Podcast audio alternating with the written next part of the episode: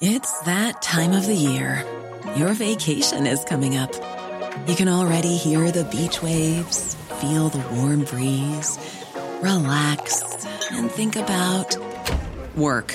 You really, really want it all to work out while you're away. Monday.com gives you and the team that peace of mind. When all work is on one platform and everyone's in sync, things just flow wherever you are. Tap the banner to go to Monday.com.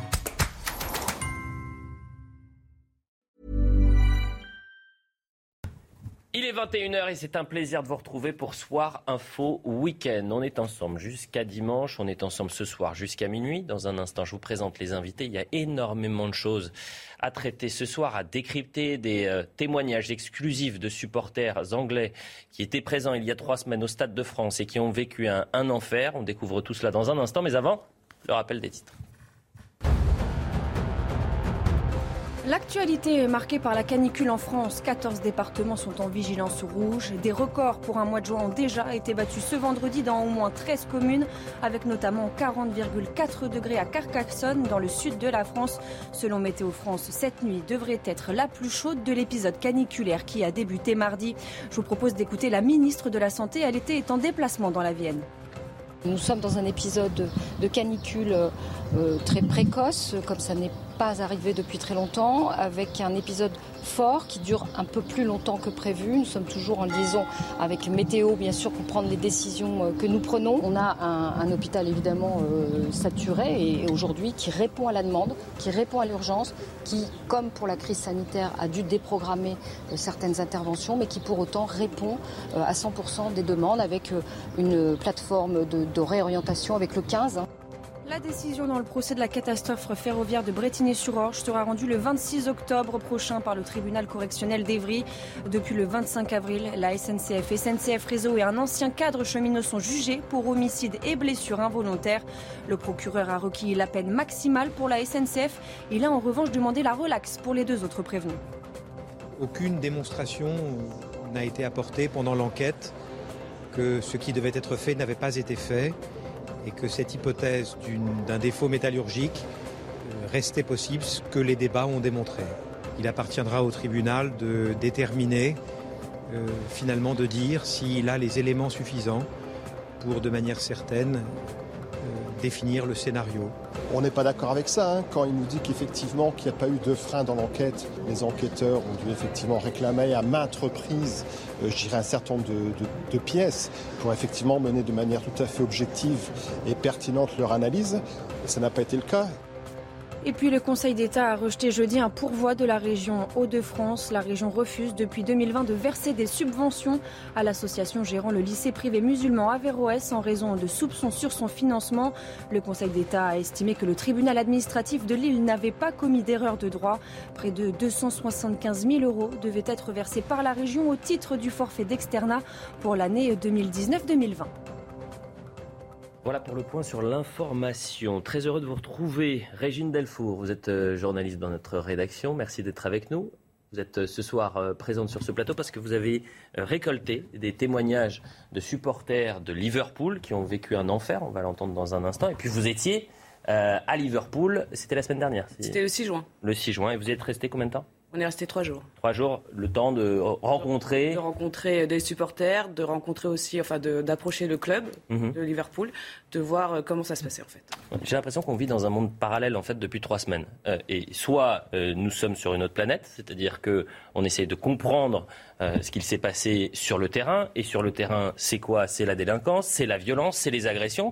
Et puis l'autre monde, qui est plutôt du monde côté des autorités, c'est de dire attention, les- il y avait quand même des milliers de faux billets et de milliers de supporters anglais qui n'avaient pas de billets et qui étaient présents euh, aux abords du Stade de France. Merci d'être avec nous, Pierre Gentillet, avocat au barreau de Paris, Paul Melun, essayiste, président de Souverain Demain, Bonsoir, le même tailleur que Jean-Luc Mélenchon. Et c'est un de nos nombreux points communs. Ah, Figurez-vous tant que j'ai beaucoup aimé Jean-Luc Mélenchon jadis euh, en 2012. Donc vous voyez, euh, Ah, Ah oui. le temps. c'était un non mais c'est un énorme érudit. euh, Enfin, il y aurait beaucoup de choses à dire de positif sur Jean-Luc Mélenchon. Sa veste est assez classe, il est, reconnaissable. Et effectivement, non mais il y a, on pourrait presque faire un livre sur la garde-robe de Jean-Luc Mélenchon tant elle a évolué à travers les années. politique qui porte des cols Mao. Oui. Ah. et puis des, cols, euh, comment s'appelle, un peu comme les vestes de chasse, quoi, avec mmh. des, c'est très, oui, non, il est, c'est un homme élégant. Il ne porte pas de col Mao, mais une très belle chemise. Bonsoir, Florent Baraco, directeur adjoint du Point, à la une du Point, l'Amérique au bord de l'implosion le risque de contagion en France. Ce qui arrive en France, oui. C'est-à-dire ce qui arrive. Vous êtes en train de faire bah, les, le wokisme. Les délires, les délires woke, euh, la sécession, le communautarisme, etc. Donc un nouveau variant qui arrive. Ça. Énormément de choses ce soir et il faut qu'on avance parce qu'il y a beaucoup de thématiques. Euh, et on va commencer donc avec le fiasco du Stade de France et la finale de Ligue des Champions qui continue de laisser des traces. Je le disais, Régine, vous avez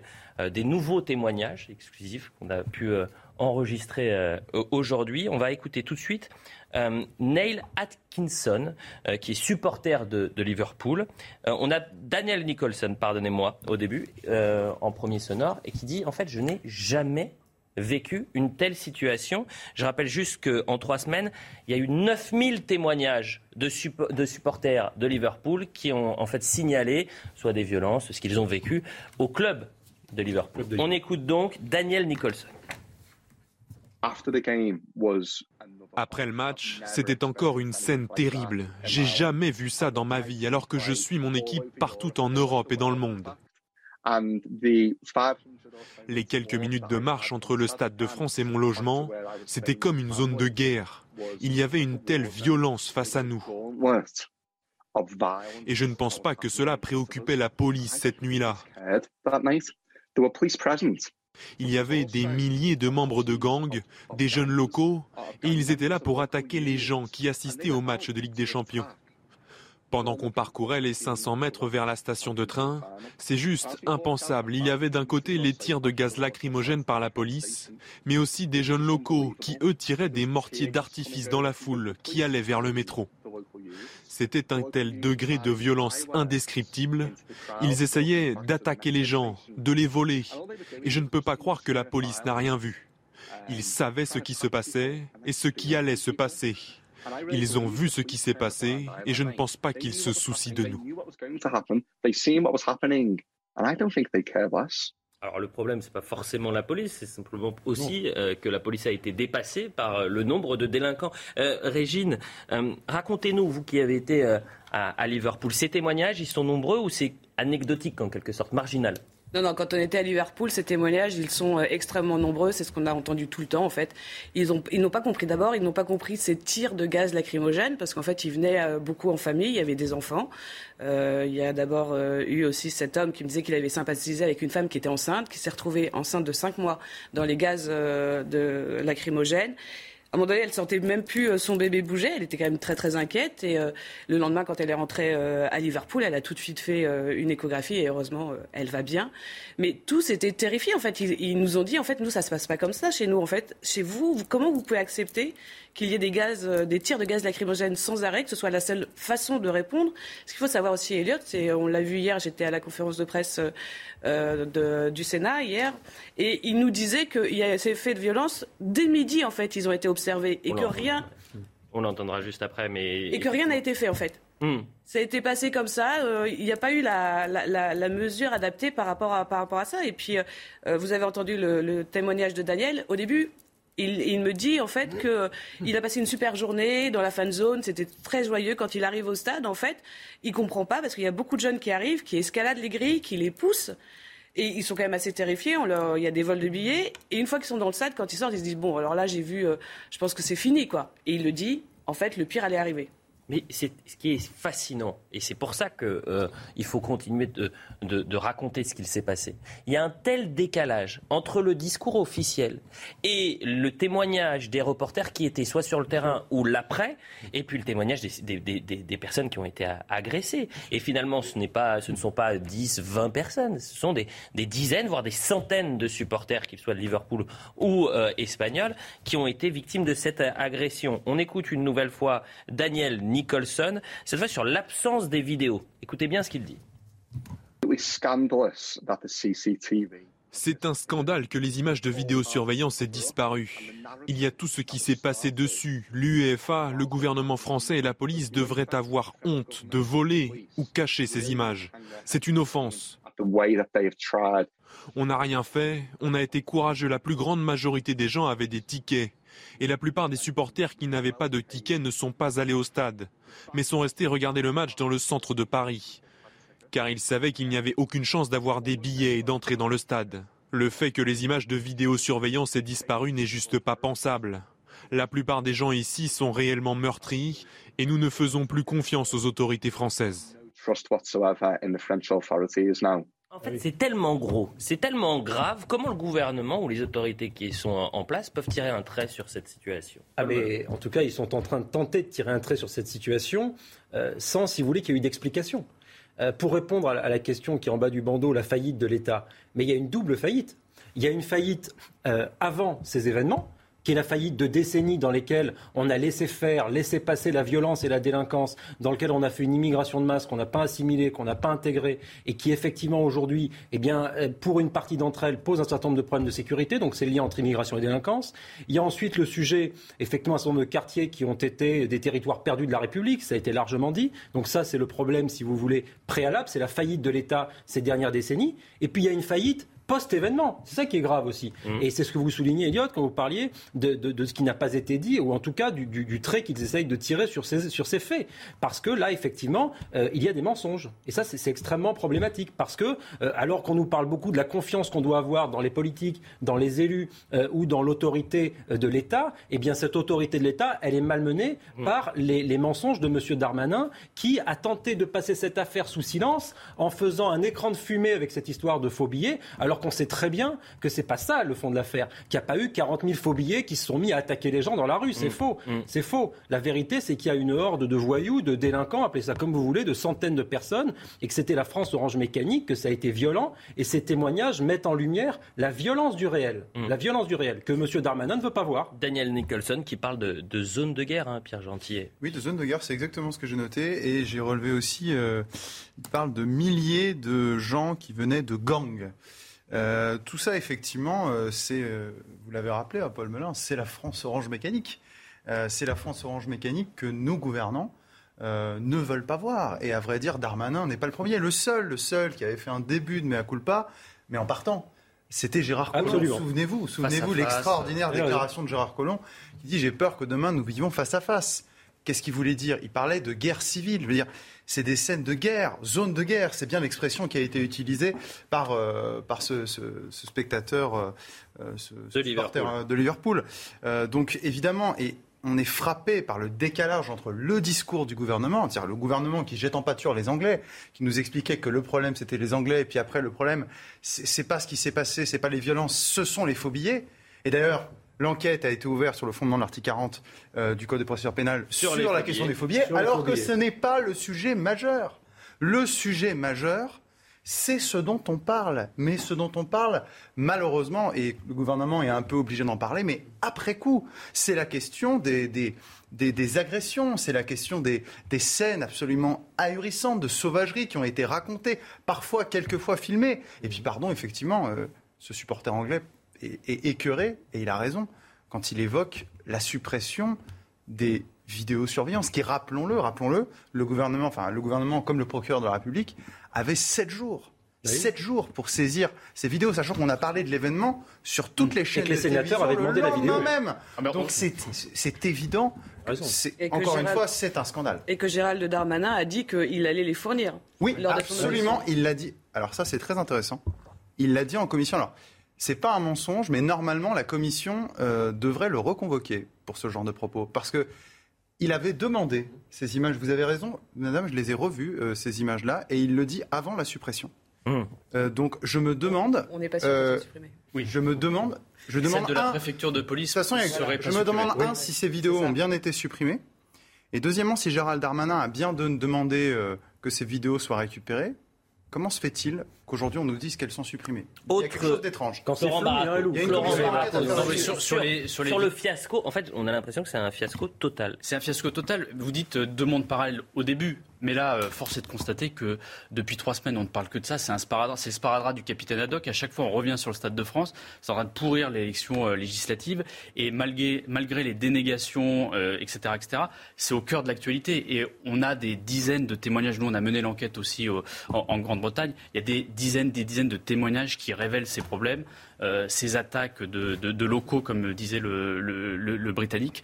Et en fait, ils n'arrivent pas à s'en débarrasser. Donc oui, il y a deux mondes parallèles, mais là, c'est en train de leur exploser la tête. Autre réaction, témoignage recueilli par Régine Delfour. Il est 21h15, on est pris non pas par une suppression des bandes euh, vidéo et des enregistrements, Régine, mais bien par la Minute Info. On, fait un point sur l'information et ensuite on va entendre Neil Atkinson qui lui dit j'ai euh, jamais vécu ça également, ça a été l'enfer.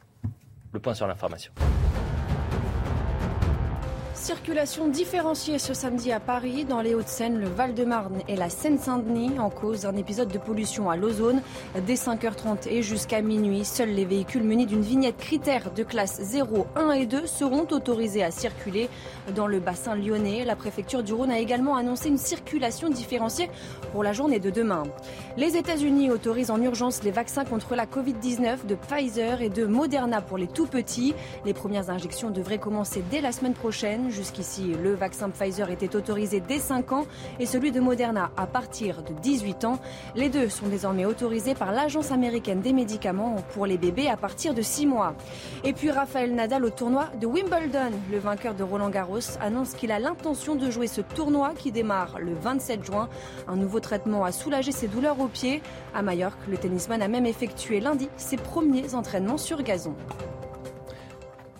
Voilà pour le point sur l'information. Euh, cet après-midi, Régine, vous, euh, et je le dis aux téléspectateurs qui nous rejoignent, vous êtes reporter euh, à la rédaction de, CNews, vous étiez à, Liverpool pendant 72 heures, vous avez pu rencontrer ces supporters qui ont été agressés, et cette fois-ci, vous l'avez enregistré cet après-midi, je le disais. Donc, Neil Atkinson, qui raconte l'enfer qu'il a, vécu, et ensuite on en parle. En sortant du stade, il y avait des gangs qui nous suivaient et il y avait très peu de policiers autour de nous, excepté un groupe de forces de l'ordre qui bloquait une sortie où beaucoup de supporters attendaient. Et en fait, on a appris qu'ils se faisaient taper avec des matraques et visé par des gaz lacrymogènes alors qu'il voulait juste partir du stade. La chose dont nous avons besoin et que nous n'avons toujours pas, c'est que les autorités françaises n'auront pas juste à fournir des explications ou faire des excuses à minima aux supporters de Liverpool mais elles devront les remercier et même les louer parce qu'elles se sont auto-surveillées.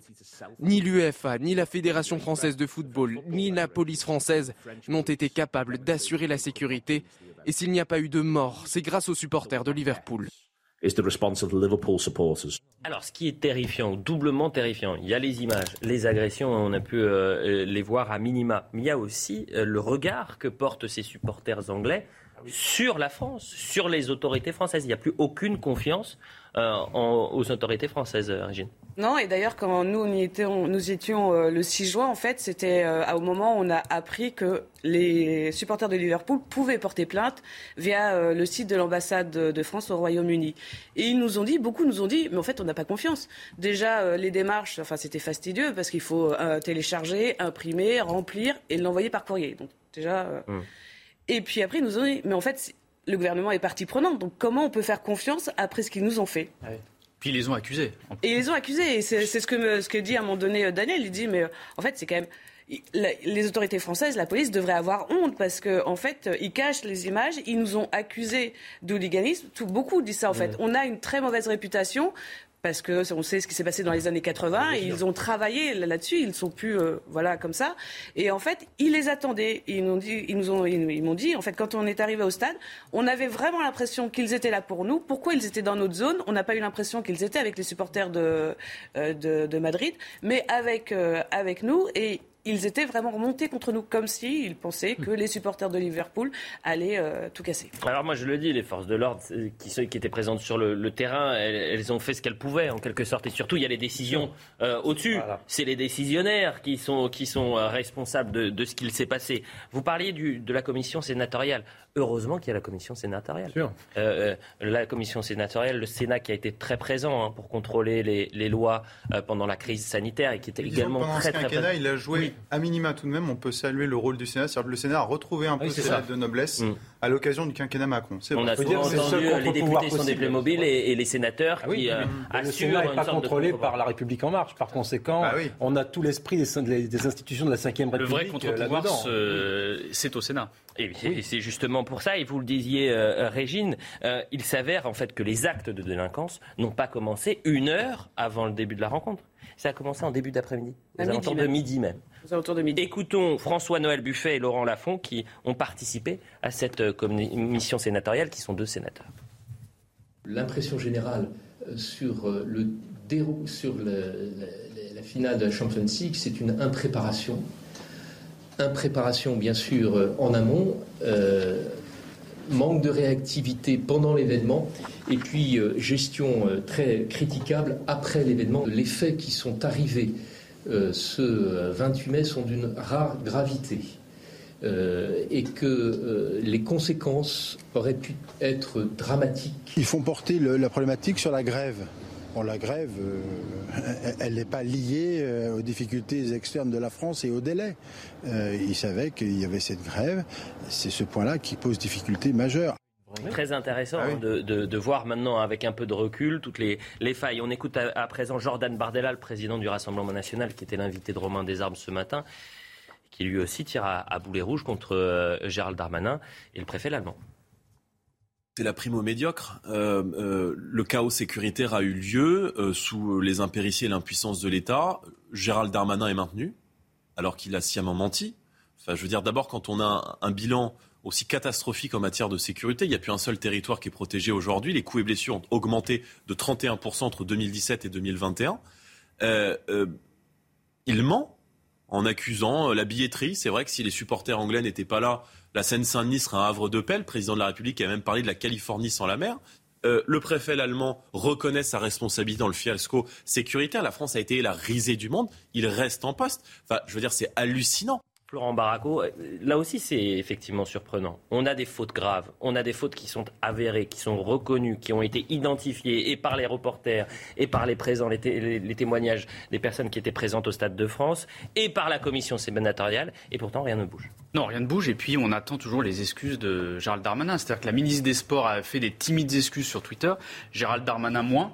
Euh, on pourra attendre longtemps. Oui, on pourra attendre longtemps. Il ne démissionnera pas, euh, il faut être clair, il ne sera pas écarté par Emmanuel Macron. Donc tout ça va continuer. On va passer au sujet suivant euh, dans deux, deux, ou trois semaines. Ah, vous pensez qu'en deux ou trois semaines, ça, on passera au ah bah, Non, je pense pas parce que les sénateurs nous l'ont quand même dit hier clairement. Ils vont tout faire pour récupérer ces images parce que donc il y a les 7 jours pour le délai, mais en fait, on peut conserver ces images pendant 30 euh, jours.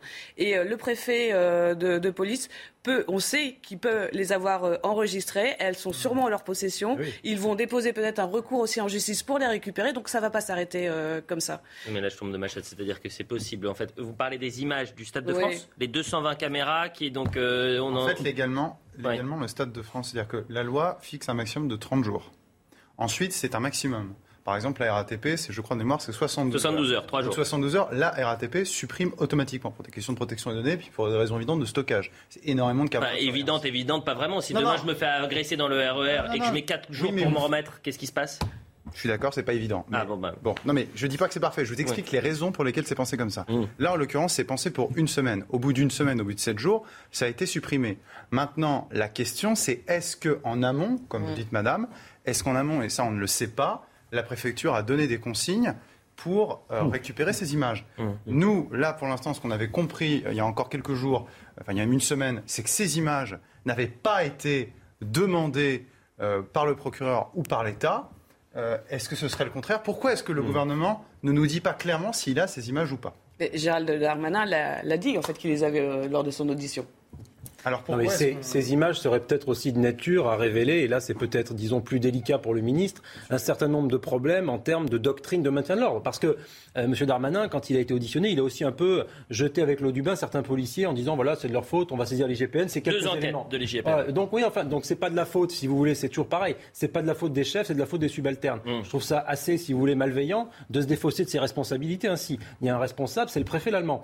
Alors M. Darmanin, effectivement, on peut lui faire crédit de ça. A priori, c'est pas lui qui gère, disons, le déploiement de l'ordre sur, un- sur ce type d'événement. Mais enfin, le préfet, il a des responsabilités. Et on a limogé des préfets pour moins que ça. Par conséquent, il faudrait qu'à un moment donné, quelqu'un euh, rende des comptes. Parce que là, il y a un problème évident de doctrine de maintien de l'ordre. Et c'est pas, encore une fois, c'est pas la faute du policier du coin de la rue. C'est la faute de la doctrine du maintien de l'ordre. Et en plus, quand, une fois que vous avez été défaillant, vous persévérez et que là, vous accusez avec les vieilles rumeurs de hooliganisme, en, en agitant, si vous voulez, alors on a, on a le droit de stigmatiser personne sauf les Anglais. Là, on peut y aller. On peut dire que c'est de la faute des Anglais en général, alors que, vous voyez, on n'en sait strictement rien. Euh, on peut dire que on peut agiter un peu, vous savez, des, des stéréotypes sur le supporter hooligan, etc. Alors même que sur les on voit des familles avec des enfants qui n'ont pas forcément des têtes de Ou alors le très supporter là, anglais qui a une levée de coude Attendez, assez euh, facile. Voilà, on peut utiliser tous les lieux communs, tous Mm. les stéréotypes, tous les préjugés sur les Anglais. Ça ne pose problème à personne. Ça, c'est autorisé. Pierre Gentillet, en un mot. Oui, alors un- euh, ça va être compliqué, mais bon, je vais essayer. Euh, je pense qu'il faut faire attention. C'est-à-dire que je suis d'accord avec vous, Paul Melun. Il y a la question de la doctrine du maintien de l'ordre, mais euh, j'aimerais bien qu'on on parle aussi du problème en amont. C'est qu'est-ce que ça révèle? Ça révèle quoi? Ça révèle que la fameuse Californie à la française, euh, en réalité, c'est le Bronx, cette Bien histoire. sûr. C'était mon Et ça, tout à l'heure sur l'immigration. Bien sûr, mais je vous rejoins. Mais, mais je veux dire, ça, c'est le sujet. Et c'est le avez raison. sujet dont on ne veut pas parler. Quand Gérald Darmanin, devant la commission au Sénat, il dit, euh, alors qu'il a révélé l'origine des Anglais, il dit Je ne veux pas révéler l'origine des agresseurs parce que ça stigmatise et ça va faire monter le Rassemblement national. Je veux dire, mais. Enfin, regardez-moi, c'est une évidence que là, il est dans un deux poids deux mesures parce qu'il ne veut pas affronter la réalité. Il ne veut pas affronter la réalité parce que c'est admettre l'échec de la France en matière de politique d'immigration depuis des décennies. On Vous a- allez me couper parce qu'il y a les 15 minutes. Non, pas du tout, parce qu'il y a la publicité. Donc c'est plus important encore, quoique, euh, que le point sur l'information. Mais vous avez euh, noté quelque chose de très intéressant. Euh, le, le supporter qui parlait de zone de guerre euh, aux abords du Stade de France. Juste après la pub, on va partir à Marseille, dans le 15e arrondissement. Et là, pour le coup, c'est une zone de guerre, puisque euh, un homme a été abattu. Et hier, à 19h30, vous allez voir les images. Euh, à coups d'armes lourdes, euh, et effectivement, c'est- c'est- on entre dans une forme de terreur. On se dit, on est ailleurs que- qu'en France. Régine Delfour, merci beaucoup. Merci Elliot. Euh, Et grâce à vous, on, on réc- Oui, merci. récupère chaque semaine de nouveaux témoignages de supporters anglais. Et il faut continuer de traiter ce dossier-là parce que c'est pas quelque chose d'anodin et que ce qu'il s'est passé est un scandale d'État. Faut le dire. Et ils attendent une réponse. Eh ben nous aussi on attend des réponses. Et c'est grâce à vous qu'on en aura aussi. Merci Régine. La publicité, on revient dans un instant, on partira à Marseille. 21h30, la suite de Soir Info Week-end, toujours avec Pierre Gentillet, Paul Melun et Florent Barraco. Euh, Régine Delfour, qui était avec nous, a été remplacée par euh, Louis Morin. Bonsoir Louis. Bonsoir. Journaliste politique, réalisateur. On parlait du Stade de France euh, dans la première partie de Soir Info Week-end. On a entendu un supporter dire euh, J'avais l'impression d'être dans une zone de guerre. Ça peut paraître violent comme euh, expression, surtout que euh, les guerres, il y en a, euh, et notamment en, en Ukraine, et on en voit le résultat. Mais ce qui se passe à Marseille, avec euh, le trafic de drogue et euh, les, euh, euh, les homicides qui se, qui se multiplient. Hier, il y a eu une véritable zone de guerre à 19h30 dans le 15e arrondissement de Marseille. On verra la séquence dans un instant. Mais vu qu'il est 21h30, vous connaissez euh, la règle. Et la règle, c'est... Et on la respecte La minute surtout. info. La quoi? La minute info. Vous avez raison, Florent Baraco. Jean-Louis Trintignant a tiré sa révérence, l'acteur de Et Dieu créa la femme et Amour, que l'on disait gravement malade et mort paisiblement de vieillesse ce matin, a annoncé sa famille. Figure majeure du cinéma et du théâtre français, l'acteur aux 120 films a travaillé avec les plus grands réalisateurs. Sa vie a été notamment marquée par la mort de sa fille, Marie, en 2003. Jean-Louis Trintignant avait 91 ans. L'actualité est marquée par la canicule en France. 14 départements sont en vigilance rouge. Des records pour un mois de juin ont déjà été battus ce vendredi dans au moins 13 communes, avec notamment 40,4 degrés à Carcassonne, dans le sud de la France. Selon Météo France, cette nuit devrait être la plus chaude de l'épisode caniculaire qui a débuté ce mardi. Et puis, en Haute-Saône, 11 écoliers ont été pris de maux de tête et de vomissements, des symptômes qui pourraient, en pleine vague de chaleur, être liés à une insolation, mais aussi à une intoxication alimentaire. Les pompiers ont été rapidement appelés et les enfants âgés de 10 et 11 ans ont tous été pris en charge. Voilà pour le point sur l'information. Hier, donc à Marseille, dans les quartiers nord, il est à peu près 19h30 lorsqu'un homme de 30 ans, en pleine rue, est abattu. Ça se passe euh, dans la cité euh, Le Castella, dans le 15e arrondissement, je le disais. La victime, elle est connue des services de police. 23 euh, douilles ont été retrouvées sur place. C'est la 15e personne qui est tuée depuis le début de l'année sur fond et toute l'enquête le dira, mais sur fond de trafic de stupéfiants.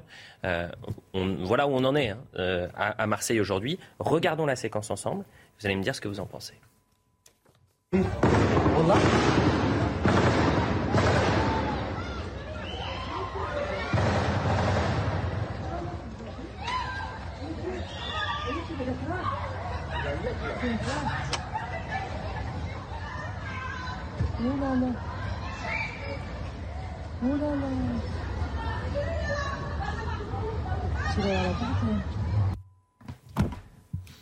plein Marseille, en plein 15e arrondissement. Avec Et là, on est effectivement, vous allez me dire peut-être que je me trompe, mais dans une zone de guerre. Paul Melun. En tout cas, la scène que l'on voit là fait penser effectivement à des scènes de guerre. Et on ne peut pas euh, s'y résoudre. Mais vous savez, euh, j'ai le sentiment aussi qu'on, comment dirais-je, depuis des années, il euh, y en a qui essaient de dénoncer cette situation-là et de montrer quels sont les facteurs, la multitude de facteurs qui poussent à ce que notre pays soit aujourd'hui dans cette situation-là. Il y a même des anciens ministres de l'Intérieur qui, comme le rappelait Pierre Gentillet, ont des éclairs de génie juste, juste après être partis, qui nous expliquent qu'on va vivre face à face. Euh, il y a des gens comme Régis Debray qui ont expliqué que si on abaissait les frontières, on crée aussi des situations extrêmement problématiques au coin de la rue. Parce qu'une frontière, c'est une limite entre un pays et un autre. Puis il y a des gens qui, pendant des décennies, nous ont dit mais les frontières, ça sert à rien du tout. On est citoyen du monde, on va s'ouvrir, l'immigration est une chance quelle qu'elle soit, c'est formidable, etc. Qui nous ont dit l'ordre public, l'autorité, la police, l'armée, c'est le fascisme, c'est le nazisme, nos passaran. Donc on a été colonisé intellectuellement par cette pensée-là depuis des décennies vous avez les résultats sous vos yeux. Et notre sujet précédent sur le Stade de France, c'est la même chose. Et ce qu'expliquait aussi Pierre sur la Seine-Saint-Denis, c'est la même chose. Mmh. Par conséquent, aujourd'hui, on est dans une situation, j'ai pas envie de dire que c'est une impasse, parce qu'il faut essayer de trouver des solutions, d'en sortir par le haut, mais qui, nécessiterait euh, un tour de vis en matière d'ordre public. Et a priori, au vu de ce que fait M. Darmanin, c'est pas dans le planning, si je puis dire. Euh, qui nécessiterait aussi une politique migratoire différente, ce qui n'est pas non plus dans les projets du président de la République. Donc oui, je suis extrêmement inquiet. Parce qu'aujourd'hui, ce type de mesure-là, on sait comment est-ce qu'on pourrait agir contre ce type de fusillade. Il faudrait, par exemple, dépêcher la gendarmerie mobile dans un certain nombre de quartiers sensibles, trouver les caches d'armes, les vider et mettre les fauteurs de troubles en prison. C'est mettre là, quand vous dites gendarmerie mobile, c'est une façon édulcorée de dire qu'il faut mettre l'armée dans ces quartiers-là. Mais, naturellement, vous n'envoyez pas l'armée de terre avec, vous savez, l'image d'Épinal avec le treillis et le, et le, tank. Il ne s'agit pas de ça. Il s'agit vraiment d'une forme intermédiaire entre la police, qui, à certains égards, la police, face à une fusillade, excusez-moi, avec des armes de guerre, vous envoyez la police, c'est difficile. Donc, la gendarmerie peut être une forme intermédiaire. Justement, je ferai le lien avec ce que vous avez dit au début de votre intervention et qui était tout à fait pertinent au sujet euh, d'un ancien ministre de l'Intérieur qui disait qu'il fallait s'apprêter à des affrontements euh, de civilisation. C'était Gérard Collomb lorsqu'il est parti hein, du, de la place Beauvau, mmh. juste après, qui, qui, qui s'était euh, déclaré très inquiet pour la suite. La réalité, c'est qu'aujourd'hui, pour faire ces descentes dans les cités et pour aller vider les caches d'armes, on est à peu près certain que si on le fait, euh, ce ne sera pas l'armée qu'il faudra, enfin, ce ne sera pas la gendarmerie qu'il faudra envoyer, c'est l'armée et, qu'on aura des morts. Parce que euh, la réalité, c'est que ce sont des zones de non-droit qui sont aujourd'hui défendues par euh, des cartels, il faut tenir le nom, des, cartels de drogue, qui ont des business qui sont absolument juteux et à un niveau qu'on n'imagine pas, qui, qui, brassent plusieurs millions, euh, parfois sur certains points de drogue dans certains quartiers uniquement euh, de, Marseille.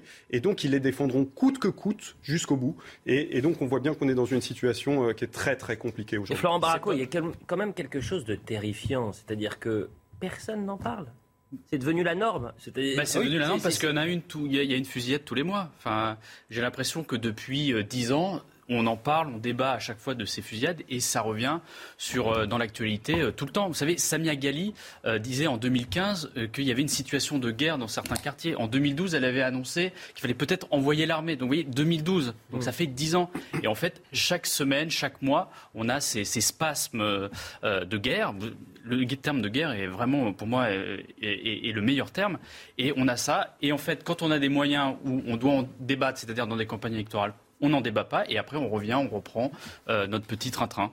Jean-Claude Godin, l'ancien maire de Marseille, avait appelé euh, à plusieurs reprises le gouvernement euh, à se mobiliser, à mobiliser euh, des, des, policiers en masse et n'avait jamais été écouté. Même s'il a quand même aussi une part de responsabilité dans l'évolution de Marseille en termes urbanistiques, en termes sociaux. Quand vous restez 25 ans à la tête d'une ville, vous voilà. avez c'est ça le, le, grand Marseille promis par le, le, gouvernement. Qu quelle est l'analyse que vous faites de, de, cette nouvelle fusillade en plein jour? On entend les cris des, des enfants parce qu'en en fait les premières victimes, et ce qui est terrifiant, euh, nous, on est des privilégiés autour de, du plateau euh, à, à, commenter cette actualité-là. Mais quand vous êtes un enfant ou une mère de famille, euh, que vous, il est 19h40, que vous avez cette fusillade et que vous partez en courant, mais vous êtes terrorisé.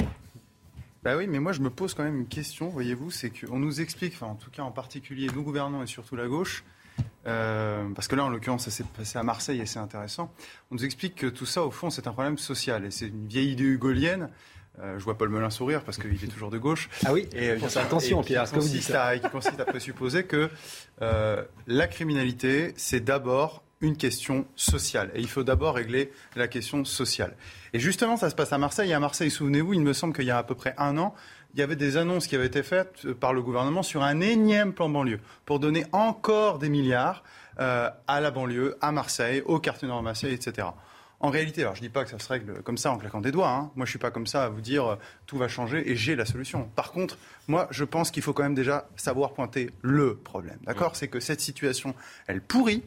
Elle continue depuis des décennies. On ne veut pas voir les vraies causes du problème. D'accord? On ne veut pas faire le lien entre l'immigration et cette situation et l'ensauvagement de ces quartiers. Je rappelle qu'on a entre 20 et 25% des détenus en France qui sont de nationalité étrangère. D'accord? Ministère de l'Intérieur, ministère de la Justice, sauf ministère de la Justice 2021. Euh, donc, s'il y a un moment où on n'ouvre pas les yeux et on n'arrête pas, d'une part, la politique migratoire folle, je dis bien folle et criminelle, qui est la nôtre depuis des décennies, à la fois sur l'insécurité et sur nos modes de vie, sur notre existence en tant que peuple français, et qu'on ne met pas fin au laxisme judiciaire, qu'on ne construit pas des places de prison, mais on va commenter ça, mais pendant des décennies. Et je vais vous dire, à la fin, la France, hmm. ce sera le Mexique. D'accord? On aura une police pour les riches, des quartiers pour les riches, et le reste déjà le cas de la France, et c'est déjà le cas à Marseille, les, villas magnifiques, et le reste de la France qui sera obligé de vivre selon la loi des voyous. Et je termine en vous disant une dernière chose, parce qu'il ne faut pas l'oublier, ça. C'est que là, on parle de Marseille.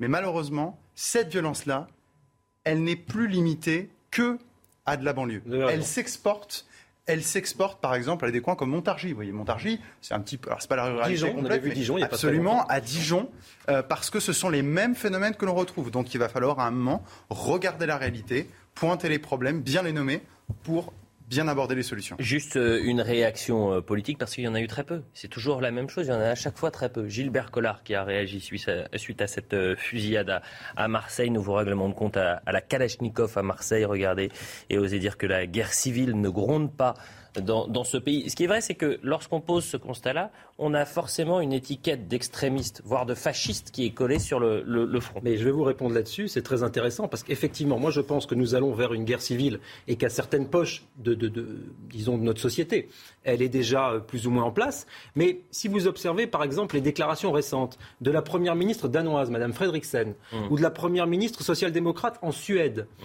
euh, ou que vous observez ce que fait M. Biden, par exemple, qui continue à prolonger le mur entre le Mexique et les États-Unis, qui avait été érigé par M. Trump et qui faisait grand bruit chez les bien-pensants européens, qui disaient, oh là là, il construit un mur, c'est terrible, c'est le Limès, c'est la muraille de Chine, oh grand Dieu, fascisme, nazisme. Bah, voyez, euh, M. Biden, qui ne peut pas être taxé d'être un nazi, est en train de continuer ce mur. Et il a immigré, il a, il a renvoyé 1,3 million d'immigrés depuis qu'il a été élu, M. Biden. Donc vous voyez, il y a des exemples internationaux, et ça fait un peu écho à ce que disait Pierre sur l'immigration, où effectivement, même des personnes qui sont plutôt de gauche, Mme Fredriksen, la première ministre danoise, c'est pareil, c'est pas l'axe du mal et c'est pas l'extrême droite, Mme Fredriksen. Elle est en train de prendre des mesures dans son pays pour que les demandes d'asile soient faites dans les consulats, et elle est en train de critiquer ce qui s'est passé avec Frontex et le fait que les frontières de l'Union européenne sont une passoire. Et j'en termine, la première ministre suédoise a clairement fait le lien entre l'immigration et la hausse de la délinquance, parce que pour avoir, moi j'ai vécu en Suède un petit moment, il n'y avait pas de délinquance en Suède. Hein. Vous pouviez rentrer sur votre vélo, des jeunes filles, des jeunes garçons à 3 heures du matin dans n'importe quel quartier, vous ne risquez rien. Vous laissiez votre téléphone sur la table et votre vélo n'était pas attaché. Cette situation-là est en train de changer Par conséquent, euh, un certain nombre de personnes qui jadis euh, reniaient ce type de, choses, ne voulaient pas voir la réalité, sont en train aujourd'hui de dire le les même choses, problème, soit par, de gauche. soit par idéologie,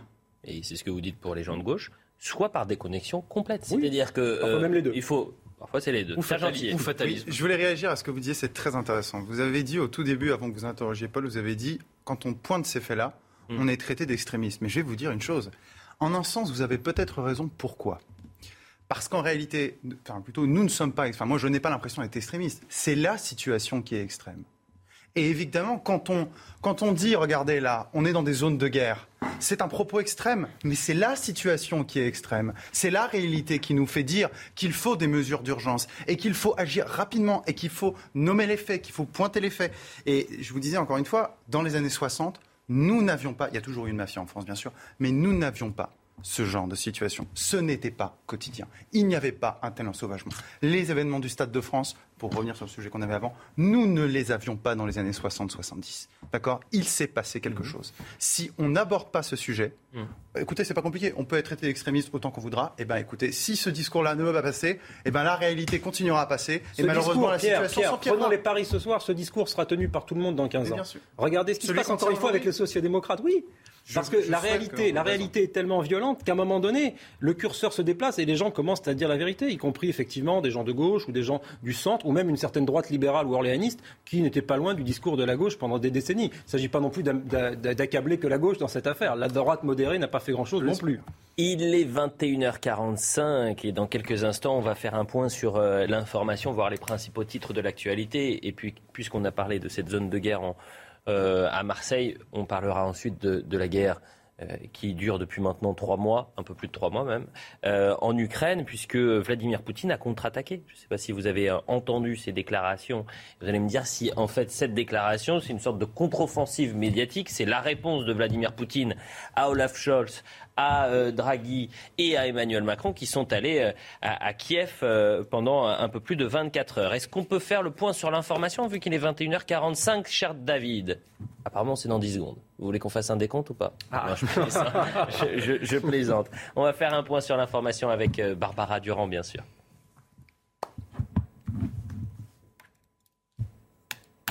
Ah, c'est un peu plus de 10 secondes là. Le point sur l'information avec euh, Barbara Durand. Eh bien, toujours pas. Vous êtes Les bandes ont été ponctuels. effacées. Saber Lamar, condamné à 10 ans de prison par le tribunal correctionnel de Paris, de nationalité algérienne. Il était jugé pour avoir incité plusieurs candidats au djihad à partir en Irak ou en Syrie dans les années 2010. Son coprévenu également visé a lui été relaxé. Six heures de reconstitution pour le drame du Pont Neuf où deux hommes en voiture avaient été tués lors d'un contrôle de police le 24 avril dernier.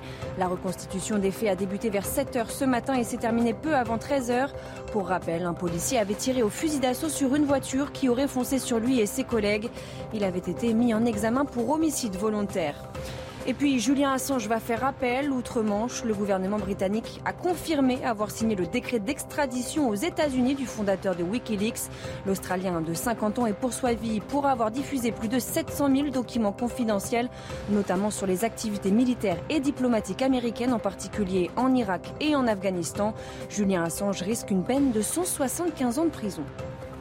Voilà pour le point sur l'information. Je le disais, Vladimir Poutine contre-attaque après le déplacement d'Emmanuel Macron, Mario Draghi et Olaf Scholz en Ukraine. Le président russe a pris la parole ce vendredi euh, dans le cadre du Forum économique de Saint-Pétersbourg et il en a profité pour euh, euh, attaquer vivement l'Europe et les États-Unis. On écoute. La blitzkrieg économique contre la Russie était vouée à l'échec dès le début. Car nous le savons depuis longtemps, les sanctions sont une arme à double tranchant. Elles peuvent faire encore plus mal à ceux qui les appliquent. Nous avons appris de la part des pays européens qu'ils sont alarmés à l'idée que la Russie ou d'autres pays utilisent ces sanctions contre eux. On va décrypter bien évidemment le fond et la forme. D'abord euh, sur le, fond, est-ce que euh, Vladimir Poutine a raison ou est-ce qu'il bluffe? C'est-à-dire qu'est-ce que les, sanctions économiques européennes euh, ont finalement été des coups d'épée dans l'eau? Alors des coups d'épée dans l'eau, certainement pas, mais il a raison lorsqu'il dit qu'il y a un double effet, une sanction. Hein. Il y a un effet évidemment contre ses opposants, hein, contre ses adversaires, et puis il y a un effet contre soi-même. Aujourd'hui, on le voit avec l'inflation des, matières premières qui touche aussi en, premier lieu les, les Français et les Occidentaux. Euh, on le voit aussi sur le prix euh, des énergies, du, gaz, euh, du, pétrole. Et d'ailleurs, le gaz, c'est assez intéressant de constater ce qui s'est passé cette semaine. Hein. Poutine a fermé le gazoduc qui fournit, qui fournit la, la, France. Et on voit bien que ça, on savait que ça allait arriver. Et donc, lorsqu'on prend une mesure de sanction comme celle-ci, en réalité, ce qui compte, c'est pas tant la finalité puisque la finalité, c'est que de toute façon, on n'aura plus de gaz et que, par conséquent, on ne payera plus la Russie pour ce gaz. Ce qui compte, c'est qui fait l'annonce et qui l'a fait en premier? Et encore une fois, on n'a pas été euh, précurseur. Il aurait fallu qu'Emmanuel Macron fasse l'annonce que cette sanction était prise euh, par la France et non pas que la France allait subir la sanction de Vladimir Poutine. Sur la forme, euh, maintenant, messieurs, est-ce que ce déplacement d'Emmanuel Macron en Ukraine vient en quelque sorte rompre le dernier lien qu'il avait avec, avec Vladimir Poutine? Paul Melun en tout cas, c'est un, c'est un risque. Mais une partie de ce déplacement aussi euh, avait pour vocation, disons, d'engager une discussion entre le président Macron et le président Zelensky, puisque le président Zelensky avait pris ombrage de la déclaration d'Emmanuel Macron sur l'idée selon laquelle il ne fallait pas humilier le peuple russe. Et moi, je fais partie de ceux qui ont salué la déclaration d'Emmanuel Macron là-dessus. Parce que Emmanuel Macron a une posture dans cette crise euh, au plan diplomatique qui me paraît plus sage et plus fidèle à la tradition diplomatique française et gaulienne que ce que font, par exemple, M. Johnson, qui est dans une vision un peu jusqu'au boutiste vis-à-vis des Russes. Effectivement, humilier l'adversaire, euh, même si c'est votre adversaire, ça ne marche pas forcément. Et euh, je ne vais pas vous redire ce qu'on dit sur l'animal blessé qui est plus dangereux, mais ça a aussi un petit peu de cela. Par conséquent, euh, il faut bien sûr maintenir une pression diplomatique sur la Russie, mais je pense que couper les échanges avec Vladimir Poutine serait parfaitement contre-productif.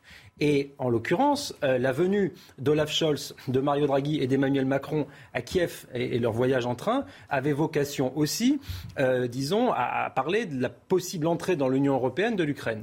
Et ça, c'est un sujet extrêmement épineux, puisque, on l'a vu, euh, l'expansion de l'OTAN à l'Est est pour partie responsable de la situation dans laquelle nous nous trouvons aujourd'hui. Mmh. en tout cas, c'est la raison qu'invoque Vladimir Poutine pour l'invasion de l'Ukraine. Donc, cette question de l'Union européenne aux portes de la Russie n'est pas forcément, à mon avis, un signal d'apaisement. Et on ferait peut-être mieux de différer cette demande et d'aller sur un statut un peu différent pour l'Ukraine à court terme. Vous faites la transition puisque Vladimir Poutine a dit l'invasion de l'Ukraine était euh, obligatoire. On l'écoute. J'ai pas dit ça. Non, j'ai dit vous me faites la transition. La décision de lancer une opération militaire spéciale était une obligation, absolument nécessaire et très difficile. C'était notre droit souverain de le faire, en conformité avec la charte de l'Organisation des Nations Unies. Nous avons le droit de protéger nos citoyens qui souffrent depuis huit ans dans le Donbass face à un régime de néo-nazis. L'Occident gave l'Ukraine d'armes et de conseils militaires. Le gouvernement ukrainien se fiche de sa population. Ce sont les habitants du Donbass qui se battent pour leur terre. Tous les objectifs de l'opération militaire spéciale seront atteints.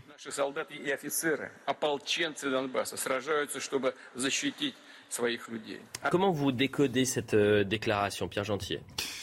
Bah, écoutez, euh, je pense que là, euh, il est dans le discours euh, qui tient depuis trois mois. Hein. Il attaque politiquement le gouvernement en place. Hein. Il dit que c'est un gouvernement néo-nazi, que c'est un gouvernement corrompu. Bon, sur la corruption, il n'a pas tout à fait tort. Sur les néo-nazis, c'est un argument de rhétorique enfin, qui, nous, en plus, occidentaux, nous fait rire. On comprend pourquoi est-ce que les Russes disent ça, parce que tout ce qui vient de l'Ouest, pour eux, c'est...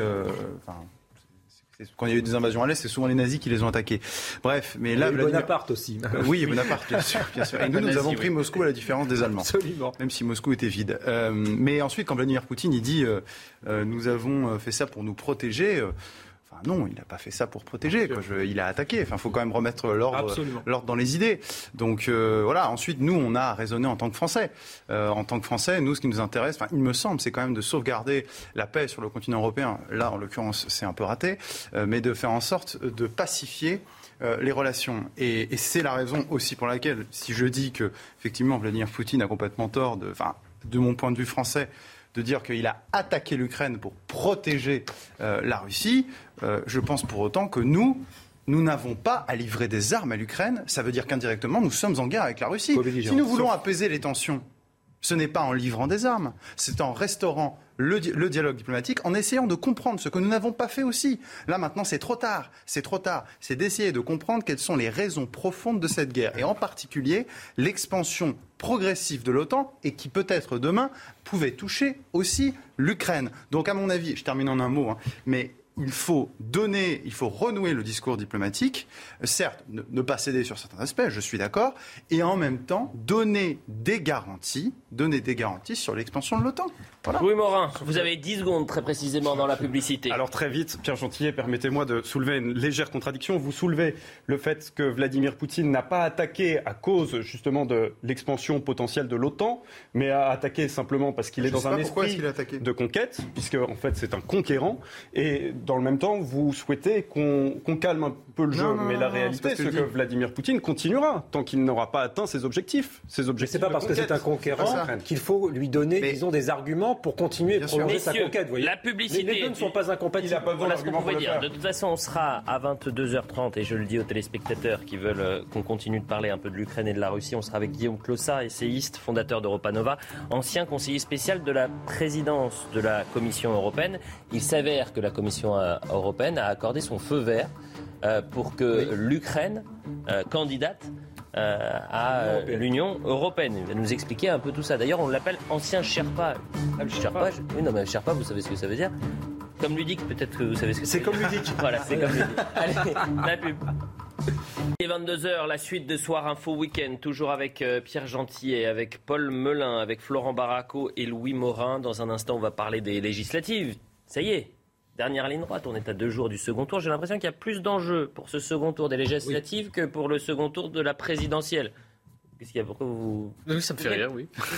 C'est mon analyse. Bah oui, parce qu'il y, a quand même. Elle est stupide, euh, dites-le. Hein. Non, elle n'est pas stupide. Ah. Mais il y a 572 élections. Donc 577. 77. non, puisqu'il y a eu 5 ah, ah, au premier tour. il est chirurgical, il est directeur adjoint du point. C'est un niveau au-dessus, euh, pardon. Allez, le point sur l'info à 22h. Vous êtes moqué de moi.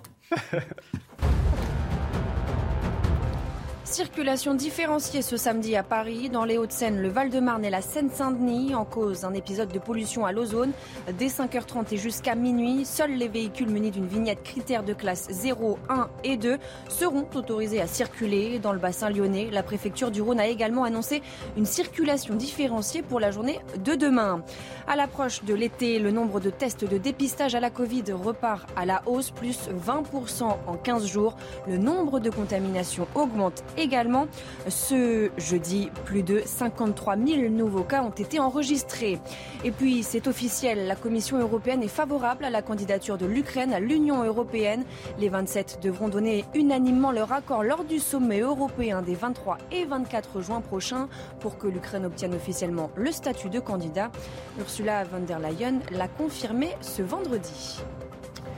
C'est donc dimanche que tout se joue avec les élections législatives. On l'a bien compris, Jean-Luc Mélenchon ne sera pas Premier ministre, ne sera pas à Matignon. On l'a compris aussi, ce n'est pas sûr que le président de la République et sa Première ministre obtiennent la majorité dite absolue dimanche. Ça, c'est un chiffre qui m'a intéressé. Il y aura 276 duels entre l'ANUPS, ou la NUPES, ou la NUP, ça dépend de la manière dont vous le prononcez, et la majorité présidentielle. Je veux juste vous montrer un chiffre parce que c'est quand même aussi assez intéressant. 70% des moins de 35 ans n'ont pas voté au, premier tour et on est allé leur poser la question est-ce que vous allez voter au second puisque vous n'avez pas voté au premier?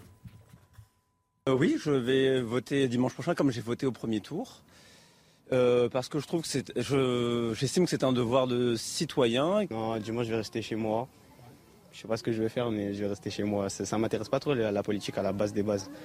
Après, c'est vrai que c'est mauvais. Hein. Oui, je vais aller voter dimanche. Parce que je pense que c'est un de mes devoirs civiques et que bah, comme j'ai 25 ans, ça va impacter sur ma vie future. Je vais aller voter parce que je trouve ça important. Souvent, on met beaucoup l'accent sur les présidentielles avec le président, alors qu'en fait, euh, les 5 ans à venir sont quand même déterminés par aussi les gens qui vont euh, voter ensuite.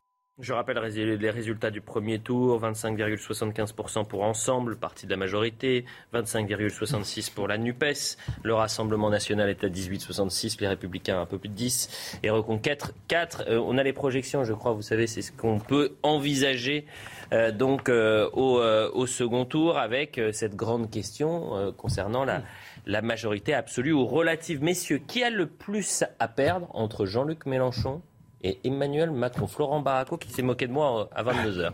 Ah bah moi, je dirais c'est Emmanuel Macron, parce qu'il y a un côté d'image. S'il n'a pas la majorité absolue, c'est un échec. Il a été euh, réélu, euh, entre guillemets, triomphalement, euh, avec facilité au deuxième tour de la présidentielle, et il serait le premier président depuis François Mitterrand à ne pas avoir la majorité absolue. Mmh. Ce serait quand même un, un désaveu terrible. Mais moi, je pense que même s'il a la majorité absolue, ça va être extrêmement compliqué pour lui parce que avec un groupe de gauche à plus de 100, 120, 130, 140, 150, encore fait, hein. euh, ça va être très très compliqué. Vous savez que là, euh, au sein de la NUP, ils commencent à travailler leur, ce qu'ils appellent leur guérilla parlementaire. Donc comment ils vont faire? Euh, traîner tous les textes. C'est une expression qu'ils emploient eux ou pas Oui. c'est vous qui. Euh, c'est ce qui se dit au sein de la NUP, c'est-à-dire qu'ils vont, ils se préparent à comment on va empêcher de faire passer les textes, comment on va ralentir les textes. Et j'ai juste un chiffre. Vous savez que pour la réforme des retraites, euh, les 17 députés insoumis avaient déposé 20 000 amendements. S'ils sont 110, 120, 130.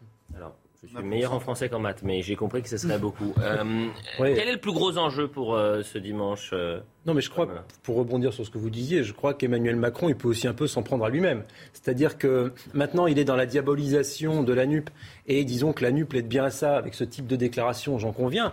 Mais enfin, il fallait se réveiller un peu avant. Le président de la République n'a pas fait campagne, et il a eu un peu le même discours d'ailleurs que Marine Le Pen, qui a dit c'est l'esprit des institutions, le président aura sa majorité, circuler, il n'y a rien à voir. Sur cela, le président est parti euh, prendre son rôle de chef des armées. Moi, je ne lui reproche pas. Hein. Contrairement, j'ai vu Jean-François Copé lui reprocher. Moi, je ne lui reproche pas. Mais enfin, il a occupé son rôle, disons, de, président jupitérien, etc. Comme s'il avait déjà sauté le pas des législatives. Et à la tête de la campagne, il n'y a pas grand monde du côté de la République en marche, si ce n'est peut-être Madame Borne. Madame Borne qui a un profil intéressant, mais plutôt technocratique qu'une élue de terrain. Et donc, euh, pour emmener derrière elle euh, une campagne de terrain, une campagne puissante où on impose ses thèmes, c'est raté. Donc, si on fait un pas de côté, un pas de recul, on observe une chose, c'est que la NUP ou la NUPES, et surtout Jean-Luc Mélenchon, parce qu'en fait, c'est surtout la victoire de Jean-Luc Mélenchon, cette affaire entre nous, mais que Jean-Luc Mélenchon a mené une campagne audacieuse, qu'il a eu une bonne stratégie, et qu'il a réussi quand même et à déjà un tour de force fabuleux. A priori, il ne sera pas à Matignon. Ah en fait, il n'est pas à Matignon. Il veut être à Matignon. Il ne le sera pas, mais c'est quand même un tour de France. Mais, sans être candidat, il va amener. Évidemment. Évidemment. C'est pour ça que les Français veulent pas aller voter. Parce qu'on leur demande, on leur, on leur vend quelque chose qui est du flanc ou du vent. Non, au contraire, les Français viendront voter. Les Français viendront voter si on leur met un enjeu. S'il n'y avait pas d'enjeu, si on nous dit bon, attendez, Emmanuel Macron va être réélu, quoi que vous fassiez, bah, les Français naturellement ils vont pas voter. Et de la même manière, si vous dites à une partie des Français que leur vote est extrémiste, qu'il est anti-républicain, qu'il est ceci, qu'il est cela, vous les aidez pas non plus à, aller voter en leur âme et conscience. Donc il faudrait détendre un peu les choses, faire un débat de fond, mais ça malheureusement ça n'a pas pu avoir lieu. Et puis peut-être qu'il y aurait de meilleurs scores. de Morin, il peut payer cette déclaration euh, Emmanuel Macron euh, sur le tarmac de l'aéroport d'Orly en disant c'est moi ou le chaos. C'est je suis la République et les autres sont les extrêmes. Non, euh, aujourd'hui Emmanuel Macron, il, ne payera pas grand-chose parce que son électorat lui est acquis. De toute façon, il continuera à se mobiliser dimanche. Donc, au, fond, cette déclaration, quand bien même on peut la considérer comme ayant été maladroite ou en, tout cas comme n'ayant pas été opportune d'être fait sur le tarmac d'un aéroport, ça ne lui coûtera rien. Euh, en revanche, euh, ce qui est intéressant de constater, c'est effectivement la position de Mélenchon aujourd'hui qui continue à appeler à aller voter, euh, qui continue à faire croire qu'il a une chance de devenir Premier ministre. Il fait campagne, alors il fait juste campagne. Alors qu'il sait très bien que c'est tout simplement impossible statistiquement, mathématiquement, et c'est là où ce que vous dites est tout à fait pertinent, Paul Melun, parce que effectivement, pour gagner et pour devenir euh, Premier ministre, Jean-Luc Mélenchon aurait euh, besoin aujourd'hui euh, de 80%, de gagner 80% des duels qui opposent la NUP à un autre euh, candidat. 80% si on considère le chiffre de 362 qui est le chiffre communiqué par le ministère de l'Intérieur. Et je précise, parce que j'ai eu beaucoup de remarques de militants LFI euh, par la suite sur les réseaux sociaux l'autre jour lorsque j'ai donné ce, chiffre sur le plateau de Pascal Pro, euh, c'est uniquement 71% si on prend les chiffres officiels de la NUP. Mais même 71%, on sait très bien que ça n'arrivera pas. Jean-Luc Mélenchon ne va pas gagner 71% des duels dimanche prochain. Et donc, par conséquent, on sait aujourd'hui que c'est déjà perdu. À titre de comparaison, ce qui est intéressant aussi, c'est que pour avoir la majorité absolue, Emmanuel Macron devrait gagner 70% dimanche prochain. Mmh. Et donc là, on voit bien aussi que gagner 70% des duels qui opposent euh, LREM à un autre candidat, ça paraît là aussi raison. hautement improbable. Donc comme... on se dirige vers une majorité relative. Il y a une difficulté, c'est trop de chiffres tue les chiffres. Et puis, euh, je vais le dire aux téléspectateurs, vous m'avez menti tous les quatre, puisque pendant la publicité, euh, je vous ai proposé de faire ce thème-là. Je vous ai dit, on fait, mais si vous parlez de manière un peu plus concise. Pardon. Et vous faites vraiment donc vous êtes trois menteurs. Ah pardonnez-moi, Pierre Gentillat, allez-y. Il va faire 10 secondes. Y aura-t-il un quatrième menteur sur ce plateau? Allez-y, Pierre Gentillat. J'ai deux petites choses à dire. La première chose à dire, effectivement, c'est que l'enjeu de dimanche, c'est absolument pas de savoir si Jean-Luc Mélenchon va être Premier ministre. C'est clair, ça, il ne le sera pas. L'enjeu, c'est de savoir si Emmanuel Macron va avoir une majorité relative et absolue. Ici, l'arbitre de cette élection législative, c'est l'électorat RN. Parce que dans les duels NUPES contre LREM, l'électorat RN, c'est lui qui a la possibilité de faire basculer. Et il y a une étude qui est parue, je crois c'est Opinionway, Opinionway aujourd'hui, et qui montre, à ma grande surprise, que 40% des électeurs RN dans un second tour, LREM, NUPES, pourraient voter NUPES. Bah oui, ils ont le même programme Ça, économique. Donc oui, euh... je, je, vois bien que vous êtes du coin, donc j'ai compris. Mais, euh, vous êtes libéral, c'est tout à fait logique. Mais euh, non, mais c'est la parfait. donnée, et j'ai terminé, vous voyez, j'étais court, ouais. c'est la donnée qui déterminera euh, l'issue de ces élections législatives. Moi, je maintiens, je pense, que Macron aura quand même une majorité absolue. Je crois qu'on a une projection Opinion justement qui va nous montrer un peu ce qui pourrait se passer à, à l'Assemblée nationale. Donc euh, la NUPES, NUP ou NUPS, c'est euh, selon les choix et les couleurs entre 170 et 210 députés. Ensemble 260, 300 députés. Euh, LR, UDI un peu moins. C'était la première force d'opposition. Hein. Oui, vraiment, oui, ça a été divisé par deux ce mois-ci. Ils font 50. Et le Rassemblement national qui devrait avoir une, une force d'opposition et un groupe à l'Assemblée. Et je crois que le Rassemblement national fait comme priorité, ils veulent porter un projet de loi sur euh, la lutte contre l'islamisme. Ce serait le projet, premier projet de loi euh, présenté par. Euh, par le Rassemblement national. Voilà ce qu'on pouvait dire. Allez, ouais. un, ce, allez qui, un, ce qui va être intéressant, c'est au lendemain de cette élection de savoir comment ça va se passer avec LR. Parce qu'en réalité, oui, LR n'aura jamais eu autant de pouvoir que durant euh, surtout à 50 que durant cette législature. Mais oui surtout à 50 oui. voilà. On est on... sous la 4 République là en fait. Ce sont les partis oui. de centre droit qui arbitrent en réalité pour les gouvernements parce que là si, vous avez raison s'il a une majorité absolue de peu ou une majorité relative mm. LR va être l'arbitre. Ah, et à mon humble avis LR se vendra oui, attendez il faudra, Pierre, il faudra si LR fait ça c'est la fin de LR mais si LR est déjà mort oui, ok. c'est un canard enfin, sans tête je suis d'accord avec vous je suis d'accord avec vous mais si si les Laurent Wauquiez si les Laurent Wauquiez les David Lisnard c'est pas l'homme de gauche que je qui va vous dire le contraire mais, mais j'essaie de les défendre, de me faire l'avocat du, du diable allez LR. Allez-y, défendez les causes perdues. Oui, ben, j'aime bien. Je suis bah un oui, amoureux oui. des causes perdues, vous non, le savez. Je continue à être de gauche. Vous voyez, j'aime les causes perdues. mais, mais je pense que les Républicains vont jouer un rôle d'arbitre. Je vous rejoins tous les deux sur l'analyse. Mmh. Maintenant, je pense que euh, LR se passe la dernière corde au cou. Si mmh. jamais ils font la stratégie que Nicolas Sarkozy, d'ailleurs, qui est très surprenant. Qui d'ailleurs soutient et, qui actuellement Absolument, qui soutient, Madame euh, Brigitte euh, Custer. Non, qui justement soutient la candidate à LREM contre Brigitte Custer. Brigitte Custer, ce qui est complètement ubuesque. Donc si LR obtient effectivement un certain nombre de, de, députés. Tranquille, il... Bah, il, bah, enfin, attendez, il, beaucoup de politique, il continue, excusez-moi Elliot, quand on continue à faire de la politique, on assume si on fait des bêtises de, de se faire, euh, voilà, de, on a le droit de décrypter les actions de Nicolas Sarkozy. C'est vrai que la campagne LR a été tellement bonne pendant la présidentielle, avec des, des meetings qui ont donné envie euh, aux militants de se mobiliser, que, eh bien, effectivement, Mais quelque il avait, part, quelque part, pardonnez-moi, c'est une bonne chose, hein. c'est une bonne chose qu'il y ait une telle clarification. Moi, je, je me réjouis presque que Nicolas Sarkozy appelle à voter pour la bah, candidature. Avançons. Il nous reste 10 minutes. Sarkozy, Florent Baraco, le mot de la fin sur ce thème, mais je veux qu'on avance. On parlera de DLR dans la, la vague de secrétaires d'État et de nouveaux ministres, puisqu'il va y avoir un remaniement. Et vous verrez si euh, LR et LREM vont s'entendre. Est-ce qu'il y aura des légions C'est la question. En tous les cas, je ne sais pas, mais j'ai trouvé que ce thème était plutôt ludique. Oui, c'est vrai. Ça veut dire quoi Je ne sais plus. La langue française qui se meurt. Alors, franchement, je trouve que le, le fond est intéressant. C'est de savoir si est-ce que les jeunes générations ont un vocabulaire moins fourni que les anciennes générations? Est-ce que ces difficultés pour les jeunes générations sont dues à un problème d'éducation? Est-ce que c'est la faute des professeurs? Et pardonnez-moi, donc juste pour les téléspectateurs, lundi se tenait l'épreuve de français du baccalauréat professionnel. Et parmi les sujets, il y avait donc cette question. Selon vous, le jeu est-il toujours ludique euh, il y a eu un tourant de messages sur les réseaux sociaux parce que certains ne, ne connaissaient pas le sens du mot ludique. Sauf que la définition de ludique, c'est ludique, c'est ce qui relève du jeu. Donc c'est piégeux, je suis désolé de dire ça, je, je vais, je vais soutenir un peu les jeunes. Vous découvrez le bac, Elliot. Non, je sais pas que je découvre le bac, c'est que je découvre les nouveaux professeurs. J'ai envie de leur dire, vous êtes malins, vous. C'est déjà, c'est pas, pas, très compréhensible votre question. Attendez, les sujets de philosophie sont par définition. Non mais là c'est un sujet, non mais c'est pas de la philo là, c'est du français. Pardonnez-moi. C'est une question de français. C'est pas, c'est pour le bac de français, pas pour le bac de philo. Encore plus grave. Vous me l'apprenez, il y a toujours des pièges, sinon ce serait trop facile. Déjà qu'il est facile le bac. Euh, en, tous les cas, cette question, cette question, moi je l'ai trouvée un peu alambiquée, euh, mais au-delà de ça, on est allé poser la question euh, aux Français est-ce qu'ils sont surpris que le sens du mot ludique ne soit plus entendu et audible auprès des jeunes générations? Écoutez leurs réponses, il y en a qui sont assez violentes. Les jeunes, il y a beaucoup de choses qu'ils ne savent pas. Et l'enseignement était très bien dans les années 60-70, même si c'était violent. Si on ne sait pas ce que ça, veut dire que ludique quand on a 17 ou, 10, ou 16 ans ou 18 ans, euh, il y a un problème de vocabulaire, oui. Mais il y a longtemps qu'ils ne savent plus rien, les jeunes. Mais c'est des gros nuls.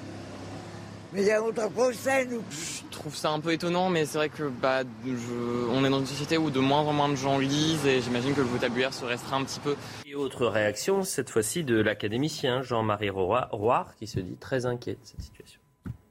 Je suis très inquiet pour la langue française, qui en effet est complètement polluée par le franglais, et, la publicité a joué un énorme rôle dans, dans, ce, dans cette détérioration du français.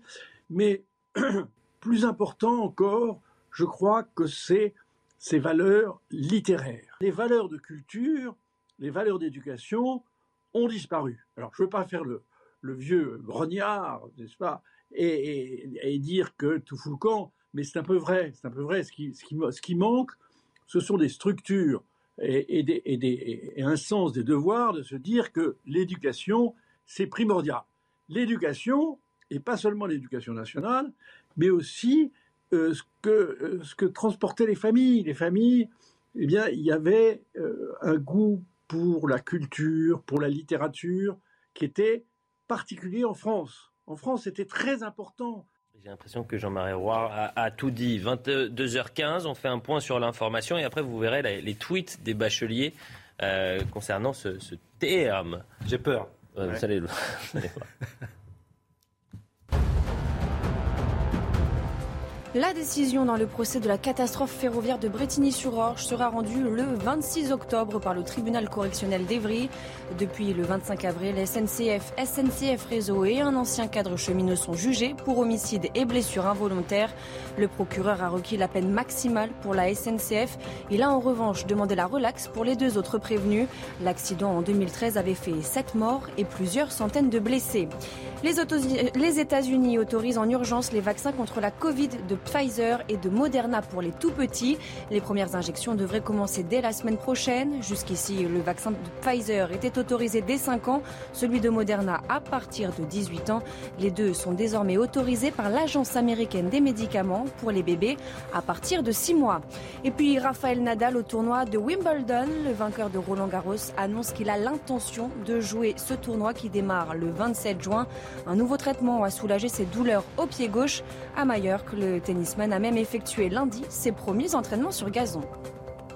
Je rappelle la question au baccalauréat de français pour euh, les euh, lycéens euh, du bac professionnel. Selon vous, le jeu est-il toujours ludique?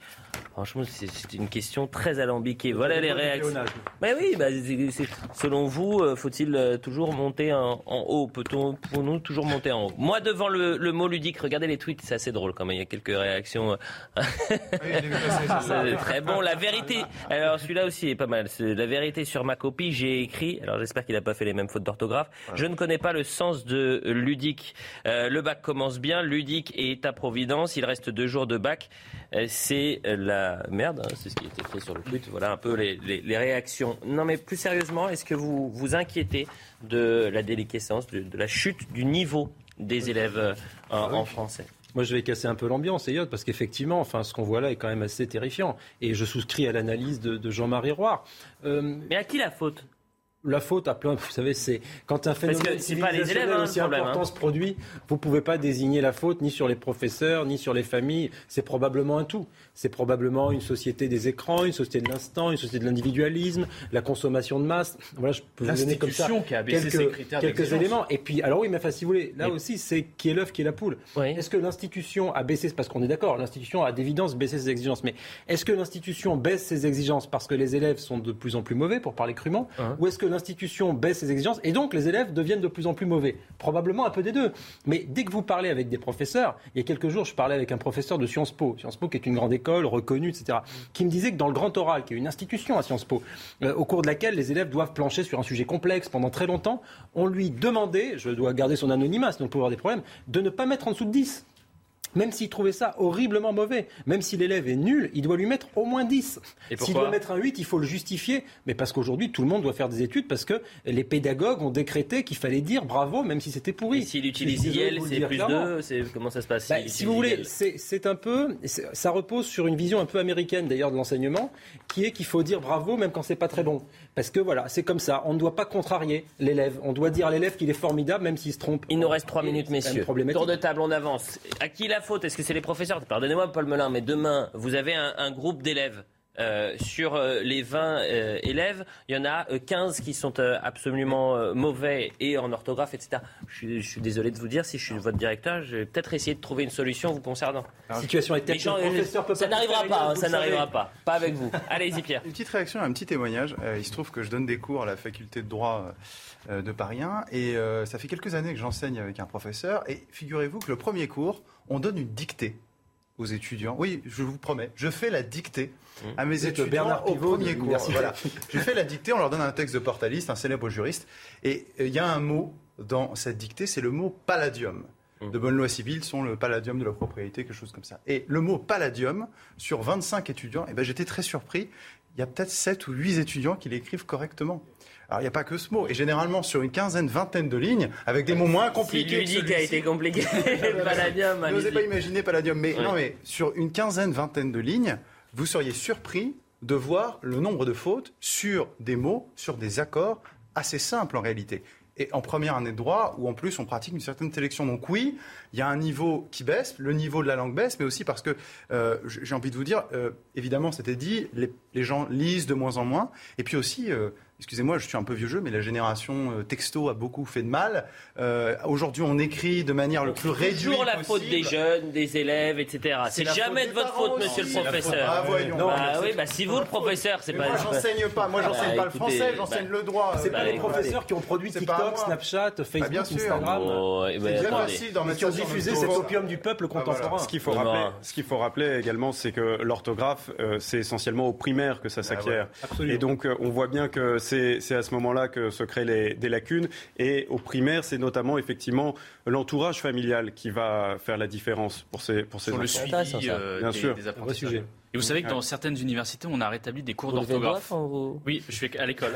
allez-y, allez-y. cours d'école, Qu'est-ce que vous avez dit Je sais pas Que dans certaines universités, à la fin du premier semestre, parce que c'est tellement catastrophique qu'on rajoute des cours d'orthographe. Alors, ça pourquoi pas eh ben, Je vais dire une chose. Il y a certaines formations universitaires où on est même post-universitaire, par exemple l'école du barreau de Paris, où on exige de, de passer le cours Voltaire, vous savez, le, mmh. projet Voltaire. Projet Voltaire. Donc euh, d'être euh, optimum en matière d'orthographe. Ce qu'il faut dire, même à ce niveau-là. Ce qu'il faut souligner, en revanche, c'est qu'on on commence l'apprentissage des langues étrangères de plus en plus tôt, et notamment de l'anglais. Donc c'est une bonne chose, mais peut-être qu'en diversifiant un petit peu trop le programme, ah eh bien, on s'est perdu sur nos bases. Oui, vous parlez de l'anglais, on pourrait aussi parler de tout un tas de cours qui, pour moi, viennent aussi parasiter les apprentissages fondamentaux, qu'on réduit comme peau de chagrin, y compris dans l'enseignement supérieur, pour un certain nombre d'autres matières, de sensibilisation, de prêchi-prêcha éco-citoyen à trois francs, et de toutes ces choses-là. Oh là là là là là là, Il au vaut mieux faire- Il vaut mieux apprendre aux enfants un bon cours de biologie et le cycle de l'eau. 8h, 20h du lundi au vendredi, orthographe, dictée, Voilà. mathématiques, la le- loi et l'ordre. C'est ça que vous voulez. Le pensionnat du Périgord du 19e siècle. Voilà. Messieurs, merci beaucoup. C'était la première mi-temps de Soir Info euh, Week-end. On a traité euh, d'énormément d'actualités. On sera avec Jean Messia, Renaud Girard, Pascal Jalabert, Guillaume Clossat dans un instant. On va essayer de se poser la question est-ce que l'Ukraine doit euh, intégrer l'Union européenne? On ne s'est pas posé cette question pendant la première heure. On ne vous donnera pas la réponse. Et on parle plus de la communauté politique européenne. hein. Ah, bah écoutez, je vais poser la question à Guillaume Clossat qui a, qui a écrit un, un nouvel essai sur l'Union européenne, la fierté européenne. Vous êtes fier d'être européen? Moi, je suis fier d'être français, Elliot. Vous êtes fier d'être européen? Ah oui, mais pas, pas d'être membre de l'Union européenne. Ah oui, ah oui, je suis membre. je Vous suis- êtes je suis- fier d'être- On est fier d'être fier de faire européen. partie de la civilisation européenne. Oui. Ça n'a rien à voir avec l'Union Vous êtes européenne. fier d'être de faire partie de l'Union européenne, pardonnez-moi. L'Union européenne Oui, quand même. Quand même. petit Non, peu, quand même. Il faut. Oui, non, non. Fier d'être européen. Fier de, et de l'Union européenne Allez, là dans un instant, la nouvelle équipe de Soir Info Week-end avec plein de nouvelles choses. A tout de suite sur CNews. Il est quasiment 22h30. Merci d'être avec nous pour la deuxième partie de Soir Info Week-end avec euh, Jean Messia. Bonsoir Jean Messia. Est-ce que vous êtes euh, fier d'être euh, parmi l'Union européenne? Vous, vous sentez Union européen en quelque sorte Je me sens évidemment géographiquement européen, institutionnellement un peu moins, mais je me sens surtout fier d'être français. Renaud Girard, même question. Merci d'être avec nous. Je rappelle que vous êtes grand reporter, s'il faut le rappeler, et chroniqueur international au Figaro. Est-ce que vous êtes fier de faire partie de l'Union européenne? D'abord, euh, la première chose, effectivement, c'est que j'aime ma patrie, j'aime la France, je suis fier d'être officier de réserve. Euh, si j'avais été envoyé au combat, j'aurais été prêt à mourir pour ma euh, patrie. Euh, je crois qu'il y a une civilisation européenne. Euh, ça, je crois tout à fait. Je crois que d'ailleurs, l'Europe est la fille d'une civilisation judéo-chrétienne. Euh, J'ai pas du tout honte de parler des racines chrétiennes de l'Europe, qui ne sont pas d'ailleurs les seules racines. hein. Il y a aussi évidemment les racines gréco-latines et euh, toute la philosophie des Lumières, mais ça fait une sorte de- d'ensemble. Les uns nourrissant, euh, ils se nourrissent, toutes ces racines se nourrissent les unes les autres. Euh, Est-ce que je suis content qu'il y ait une Union européenne? Oui. Est-ce que je suis fier de Mme von der Leyen? Pas, vraiment. pas vraiment. De M. Charles Michel Pas vraiment. Euh, est-ce que je voilà donc euh, est-ce que je suis fier de de ce drapeau et de cette espèce de j'ai assisté à des conseils européens etc. Non, pas vraiment, non, pas vraiment. Mais je suis content qu'elle existe et je considère que c'est un progrès que depuis 70 ans, il n'y ait pas eu de guerre en Europe, enfin dans l'Europe de l'Union européenne. À question courte, réponse courte. Euh, euh, Renaud, Bah, euh, euh, est-ce que vous êtes fier d'être faire partie de, de l'Union européenne, Monsieur Jalabert C'est un plaisir de vous avoir ce soir. Merci, oui, oui, euh, très fier euh, d'être européen, euh, d'être français, d'être occitan aussi, on peut ajouter, voilà. Donc oui, l'Union européenne, en effet, euh, Re- Renaud l'a bien dit, elle a apporté la paix. Et aujourd'hui, quand même, on est dans un monde où, l'Amérique et, la Chine font valoir leur toute puissance. Et je pense que l'Europe, avec son histoire, avec sa culture démocratique, doit exister en tant que telle euh, pour prendre plus de poids. Alors, vous allez me dire, les téléspectateurs qui nous regardent, ils nous disent, mais il est fou, pourquoi il pose cette Eh oui. question-là Et Qu'un intérêt, c'était même pas dans les plans. Parce que Guillaume Clossat est avec nous. Merci d'être avec euh, nous euh, ce soir, Guillaume Clossat, fondateur d'Europa Nova, ancien conseiller spécial de la présidence de la Commission européenne. Et puis, vous avez écrit Fierté européenne. C'est pour ça que j'ai fait un premier tour de table pour savoir si euh, nos invités étaient fiers d'être euh, européens, s'ils se sentaient plus européens que français. On va faire un point sur l'information à 22h30, puis on en parle juste après. Jean-Louis Trintignant est mort à 91 ans. L'acteur est mort paisiblement de vieillesse chez lui dans le Gard, entouré de ses proches, a précisé son épouse. Figure incontournable du cinéma et du théâtre français, Jean-Louis Trintignant a remporté un prix d'interprétation à Cannes pour Z de Costa Gavras en 1969 et un César du meilleur acteur en 2012 pour Amour de Michael Haneke, film récompensé d'une palme d'or. Désormais 14 départements placés en vigilance rouge carnicule, ils sont 56 en vigilance orange. Les températures ont atteint ou dépassé les 40 degrés aujourd'hui, notamment en Occitanie. Ces très fortes températures devraient atteindre leur paroxysme demain, avec des valeurs autour de 40 degrés également en Ile-de-France. La Russie n'a rien contre une adhésion de l'Ukraine à l'Union européenne. Moscou voit toujours d'un mauvais œil les aspirations de Kiev d'une adhésion à l'OTAN. Pour autant, l'Union européenne n'est pas une alliance militaire, a déclaré Vladimir Poutine, affirmant ne pas s'opposer à la décision ukrainienne de rejoindre les 27. Et on va parler hein, de la Commission européenne qui est favorable à l'attribution d'un statut de candidat à l'Union européenne, à l'Ukraine donc et la, la Moldavie. Guillaume Clossa, fierté européenne. C'est très drôle quand je l'ai dans main, j'ai l'impression d'avoir un passeport. Est-ce que c'était euh, aussi euh, cette, euh, cette, idée que vous aviez? Non, mais l'idée c'est d'avoir un petit livre bleu que vous puissiez, aux couleurs de l'Ukraine, hein, c'est aussi les couleurs de l'Union européenne, que vous puissiez mettre dans votre poche pour pouvoir le lire un peu partout quand vous. vous bon, c'est quoi la fierté européenne? Mais la, la, la, fierté européenne, c'est, c'est d'abord l'idée que, Renaud Girard l'a très bien dit, depuis 70 ans, on a réhabilité la civilisation européenne et on lui a donné un nouveau souffle. Et comme l'a dit excellemment euh, le président Zelensky quand il est intervenu au, au, Parlement européen, la meilleure incarnation de la civilisation européenne aujourd'hui, l'incarnation politique, c'est l'Union européenne. Et c'est le seul endroit dans le monde où à la fois on a réussi à la paix interne, plus gros degré de prospérité, il faut le, dire quand même, parce que ce continent était complètement en, en ruine. Et puis, euh, on a aussi réhabilité l'idée d'une civilisation positive des Européens, parce qu'on l'a oublié, mais au lendemain de la guerre, euh, on était en train de perdre complètement notre influence euh, morale, intellectuelle, culturelle. Et cette dynamique d'intégration collective a redonné du souffle à des pays qui étaient en train de s'essouffler à la vitesse de l'éclair. Et ce qu'il faut savoir, c'est que la crainte qu'on avait en 1945, c'est que la Chine, que l'Inde s'émancipent beaucoup plus vite et que donc les Européens soient marginalisés dans les années 80-90. On a gagné grâce à l'Union européenne 30 ou 50 ans, et ça c'est pas rien, parce que euh, aujourd'hui on compte encore dans la scène internationale. Le sujet, c'est qu'il y a une guerre des récits que Renault euh, a, a, que vous avez euh, souligné, et cette guerre des récits, elle est liée au fait que dans un monde qui s'écroule, dans un monde en, en rééquilibrage extrêmement rapide. Hein. On vit une époque qui ressemble à mains égards à celle de la, de la Renaissance, où de nouvelles puissances arrivent, et on perd ses repères. Euh, et quand on perd ses repères, il y a besoin de grands récits unificateurs. Les Chinois, les Indiens, les Russes, les Américains l'ont bien compris. Chacun a des récits plus ou moins euh, oui, mais pardonnez-moi, les Européens n'ont pas le leur. Guillaume Closa, bah, par exemple, vos, le bah, c'est ce que j'allais vous dire. Vos repères, euh, Jean Messia, aujourd'hui, ils sont français ou européens? Est-ce que vous créez une non, hiérarchie bah, dans le, ces repères le, le, le, problème dans ce que j'entends, c'est que c'est la, la, fable européiste qui nous est racontée maintenant depuis un demi-siècle euh, et qui, en réalité, euh, n'est qu'une agrégation d'escroqueries. La première escroquerie, c'est de faire croire que c'est l'Union européenne en tant qu'institution euh, qui a euh, finalement préservé l'Europe de la guerre. C'est faux. Mais c'est pas ce que j'ai dit du tout, hein, Jean Messia.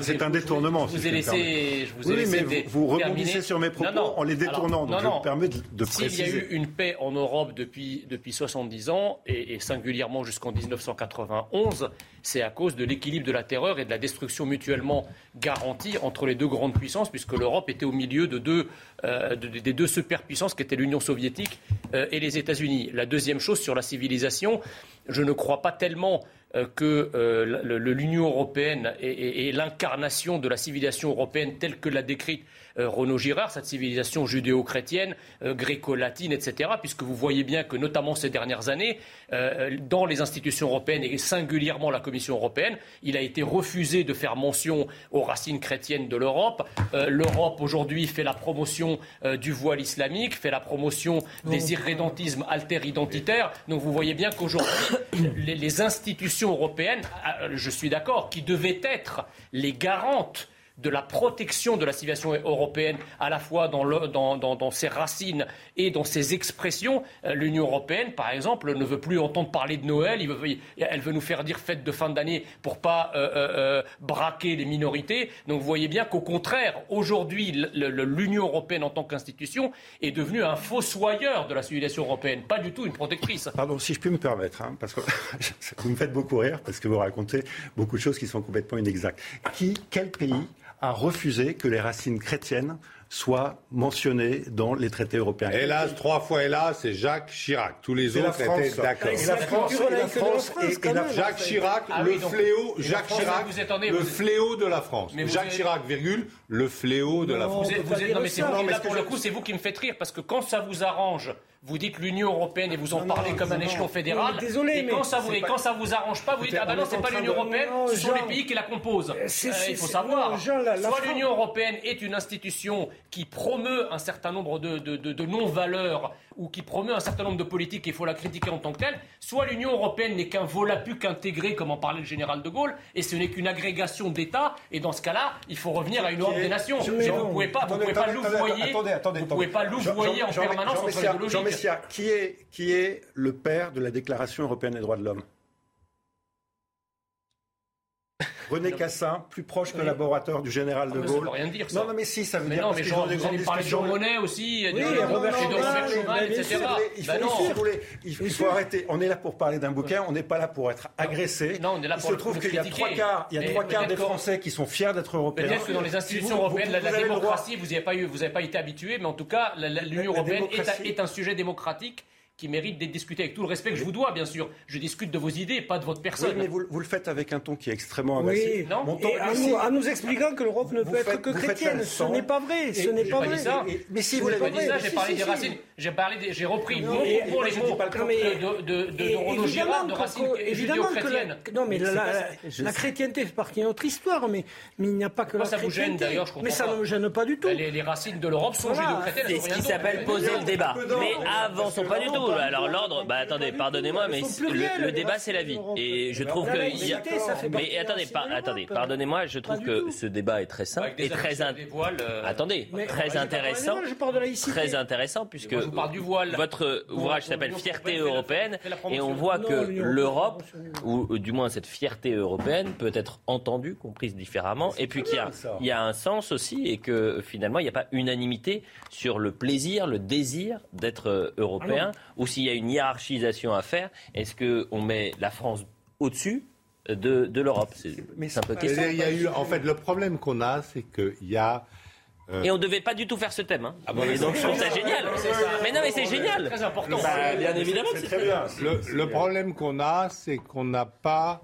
On a fait une faute stratégique en Europe, c'est-à-dire qu'on a fait passer l'élargissement avant l'approfondissement. Ça, c'est une faute stratégique. Euh, à 6, c'était en fait, on était à 4 au début, parce que le Benelux, c'était une entité, l'Italie, la France, l'Allemagne. Très bien. Ça pouvait marcher parce qu'à 6, vous pouvez euh, faire une vraie discussion ou à 4 et prendre des décisions. Et ensuite, quand d'autres pays sont venus, euh, eh bien, on n'a pas su euh, trouver une autre manière de, de fonctionner. Par exemple, faire un directoire. Parce qu'aujourd'hui, si vous assistez à un Conseil européen, c'est juste la foire, parce qu'il y a 27 personnes, les gens répondent à Oui, leur oui, portable, ça, la, la décision, à 27, vous ne pouvez pas prendre de décision. Mm. Et c'est d'ailleurs la seule institution internationale qui n'est pas de directoire. Il faudrait un directoire. Aujourd'hui, il y a par exemple les trois là, qui sont allés à Kiev pour être le directoire de l'Union européenne. Parler Et ensuite, de avec les- Voilà, mais oui. Mario. Draghi, de voilà, Olaf voilà. Scholz et d'Emmanuel Macron. Avançons un petit peu parce que sinon on va pas pouvoir parler. Et pourquoi voilà. j'ai posé ce débat-là Puisque l'autre question qui va euh, arriver dans, dans les mois ou les années à venir, et le Figaro, je ne sais pas si vous avez été attentif, mais sur le site du, du Figaro, euh, ils ont posé la question euh, aujourd'hui aux aux, lecteurs web. Euh, Êtes-vous ou seriez-vous favorable à l'adhésion de l'Ukraine dans l'Union européenne? Quelle était la réponse? Je ne sais pas, bah, vous allez nous le dire. eh bien, c'était non, majoritairement. 55% des personnes. C'est un, c'est une consultation, c'est pas un sondage. Mais 55% des euh, euh, lecteurs du site web du Figaro ont répondu non à cette question-là. Alors, on ne sait pas si c'est un souhait ou si c'est une Ouais, constatation, parce qu'il est évident qu'un pays qui est amputé de son territoire et qui n'a pas fait tout l'effort d'intégrer 160 000 pages de législation dans sa législation, parce que c'est ça. Euh, vais devenir, vous donner la- euh, la- la question exacte, hein. Le- euh, le est sujet- capable de Le l'être. sujet, c'est qu'on sait très bien que si l'Ukraine adhère à l'Union, rentre dans l'Union européenne, ce ne sera pas avant 20 ans pratiquement. Souhaitez-vous que l'Ukraine adhère à l'Union européenne? La réponse, et je, je vous la redonne, 54,38% non, 45,62%. Très clairement, l'Ukraine n'est pas prête aujourd'hui, ni par ses structures économiques, et ni juridiques. pourtant, et il faudra du temps. Et pourtant, écoutons Ursula von der Leyen, la présidente de la Oui, Commission européenne, qui a pareil. donné son feu vert pour euh, lancer l'attribution d'un statut de candidat à l'Union européenne. Entre à candidat l'Ukraine. et adhérent, Eh, bien évidemment, et la Moldavie. On écoute Ursula von der Leyen. C'est pas elle qui décide. Hein. Oui, elle a non. que la- la- le J'ai droit l'impression de qu'elle a, proposer. hein. j'ai l'impression qu'elle a souvent l'impression que c'est elle qui. Oui, eh ben, c'est une fausse Écoutons-la. impression. Elle devrait plutôt relire les traités. Elle n'a aucun pouvoir de Écoutons-la. proposer seulement. Écoutons ce qu'elle propose. Nous avons un message clair et c'est celui-ci. Oui, l'Ukraine mérite des perspectives européennes. Oui, l'Ukraine devrait être la bienvenue en tant que pays candidat. Et cela parce qu'un bon travail a été effectué, même si un travail important reste à faire. Tout le processus est basé sur le mérite. Et nous savons tous que les Ukrainiens sont prêts à mourir pour leurs aspirations européennes. Nous voulons qu'ils vivent avec nous le rêve européen. Et Volodymyr Zelensky a réagi et il dit que c'est une décision qui est historique. On l'écoute. Aujourd'hui est vraiment un jour historique. L'Ukraine a ressenti le soutien de quatre puissants États européens, le soutien dans notre chemin vers l'Union européenne. Le président français Macron a également déclaré aujourd'hui que le soutien de l'Europe à l'Ukraine doit refléter fortement que nous défendons des valeurs communes, que nous défendons l'Europe. Guillaume Clossat, je rappelle que vous avez été ancien conseiller spécial de la présidence de la Commission euh, européenne. Euh, Décoder, essayer de nous expliquer, le téléspectateur qui nous regarde, euh, ça veut dire quoi? Que l'Ukraine va entrer dans l'Europe dans les prochains mois, prochaines années ou prochaines décennies? Ça veut dire que l'Ukraine, si elle rentre dans l'Union européenne, sera membre dans les prochaines décennies, et sans doute pas avant une ou deux décennies. Et donc il y, a- un sujet politique. Euh, quand vous allez en Ukraine, et Renaud Girard pourra nous le, dire, les Ukrainiens ont le sentiment de faire partie de ces mêmes valeurs de l'Union européenne. J'ai eu l'occasion de discuter juste avant le début de la guerre avec le, vice-premier ministre en charge du numérique. Il m'expliquait qu'ils étaient déjà en train de mettre en œuvre et d'anticiper les règles européennes parce qu'ils trouvent que ces règles sont plutôt des bonnes règles euh, et qu'il y a un très bon processus législatif. On peut être d'accord ou ne pas être d'accord, mais la vérité, c'est que le processus est considéré, le processus législatif européen est quand même considéré dans le monde comme de très très bonne qualité. Cela dit, euh, le sujet, c'est euh, la perspective, mais la perspective n'est pas suffisante. Et donc, le président de la République française, Emmanuel Macron, a dit il faut quelque chose d'autre en attendant, parce que si on ne donne que la perspective euh, à l'Ukraine, eh bien, le risque, c'est que ce pays reste entre la Russie et l'Union européenne et reste une proie non seulement des Russes, mais aussi des Chinois et d'autres puissances. Donc, il faut créer une communauté politique européenne qui permette de partager des infrastructures de sécurité, des infrastructures énergétiques, des infrastructures alimentaires, des infrastructures de, de- de- de formation pour permettre à ce pays de se transformer et de vivre son idéal et de paix Il est et de 22h45, il est 20... donc, C'est ça l'enjeu. On fait un point sur l'information. C'est comment on fait pour que euh, ce pays puisse bénéficier des avantages européens. sans- 22h45, le point sur l'information avec Mathieu Devez et ensuite on, parlera de, de Vladimir Poutine. Et je donne juste une information qui vient de tomber. À Paris, à l'instant, la police ouvre le feu sur un véhicule lors d'un refus d'obtempérer. Le véhicule a pris la fuite. Deux policiers sont blessés. Ça s'est passé à 22h20. On va essayer d'avoir les informations. Mais voilà encore euh, un nouveau refus d'obtempérer qui tourne au pour les forces de l'ordre. 22h45, le point sur l'info. 10 ans de prison pour l'Algérien Saber Lamar. Cet ancien détenu de Guantanamo a été condamné pour avoir incité plusieurs candidats au djihad à des départs en Irak ou en Syrie. Transféré dans la prison militaire de Guantanamo où il est resté détenu jusqu'en 2008, Saber Lamar a ensuite été innocenté par la justice américaine avant d'être accueilli en France fin 2009. 6 heures de reconstitution pour le drame du Pont Neuf où deux hommes en voiture avaient été tués lors d'un contrôle de police le 24 avril dernier. La reconstitution des faits a débuté vers 7 heures du matin et s'est terminée peu avant 13 heures. Un policier avait tiré au fusil d'assaut sur une voiture qui aurait foncé sur lui et ses collègues. Il avait été mis en examen pour homicide volontaire. Londres confirme l'extradition de Julian Assange aux États-Unis. Le gouvernement britannique a confirmé avoir signé le décret d'extradition du fondateur de Wikileaks vers les États-Unis, où il est poursuivi pour une fuite massive de documents confidentiels. Dans un communiqué, Wikileaks dénonce un jour sombre pour la liberté de la presse. Voilà pour le point sur l'information. Avançons un tout petit peu et parlons de Vladimir Poutine qui a contre-attaqué médiatiquement euh, aujourd'hui. Vous allez essayer de nous décrypter un peu cela, euh, euh, Renaud Girard, puisque après le déplacement d'Emmanuel Macron, Mario Draghi et Olaf Scholz, le président russe a pris la parole lors du forum économique de Saint-Pétersbourg. Il en a profité pour attaquer et l'Europe et les États-Unis. On l'écoute. La blitzkrieg économique contre la Russie était vouée à l'échec dès le début. Car nous le savons depuis longtemps, les sanctions sont une arme à double tranchant. Elles peuvent faire encore plus mal à ceux qui les appliquent. Nous avons appris de la part des pays européens qu'ils sont alarmés à l'idée que la Russie ou d'autres pays utilisent ces sanctions contre eux. Comment vous le décrivez, Renaud Girard, cette déclaration? Est-ce que c'est euh, effectivement une réponse au déplacement euh, historique d'Emmanuel Macron, de Mario Draghi et d'Olaf Scholz? C'est un événement euh, qui a lieu tous les ans et moi j'ai assisté à cet événement en 2018 à Saint-Pétersbourg, ce forum économique, où il y avait d'ailleurs Emmanuel Macron, d'autres présidents et euh, Poutine dialoguait librement avec eux, avec la salle. Il répondait à des questions. Il était plus détendu qu'il ne l'est aujourd'hui. Voilà, il n'a pas l'air d'être malade. Hein. il a l'air d'être normal. Mais on se dit euh, quelle chute de la position stratégique de Poutine. En fait, il arrivait à recevoir tout le monde chez lui à Saint-Pétersbourg en 2018. Il avait euh, fait venir Joe Biden en juin 2021 à, Genève. Euh, Joe Biden lui avait donné un énorme cadeau qui était euh, Nord Stream 2, c'est-à-dire autoriser les Allemands à faire Nord Stream 2, c'est-à-dire avoir du gaz russe passant par la, mer Baltique, alimentant directement euh, l'Allemagne. Et il a détruit tous ces avantages. Il n'y a, a, aucune personnalité importante dans ce forum-là qu'on voit. Euh, il a détruit tous ses euh, avantages pour quelques arpents de terre, pour quelques régions assez désindustrialisées.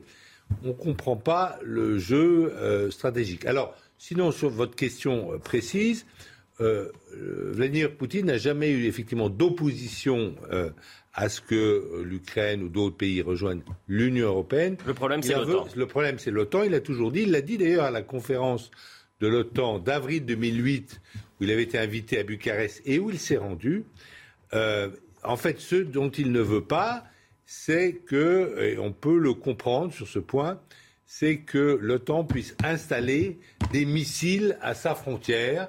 Euh, et c'est vrai que si les États-Unis, que si euh, la Russie entrait en alliance avec le Mexique et installait des missiles euh, à la frontière euh, du Mexique vers les États-Unis, je pense que les États-Unis n'apprécieraient pas beaucoup. Un mot avec vous, euh, Guillaume Clossa, et je le dis parce que dans quelques instants, vous allez céder votre place à Pascal Vito Panelli, que vous venez également pour Fierté européenne, et j'ai trouvé que le début de, cette émission était très intéressante, sur le, rôle de, Vladimir Poutine et, la voie qu'il est en train de, prendre. Comment vous envisagez les, les semaines, les mois à venir?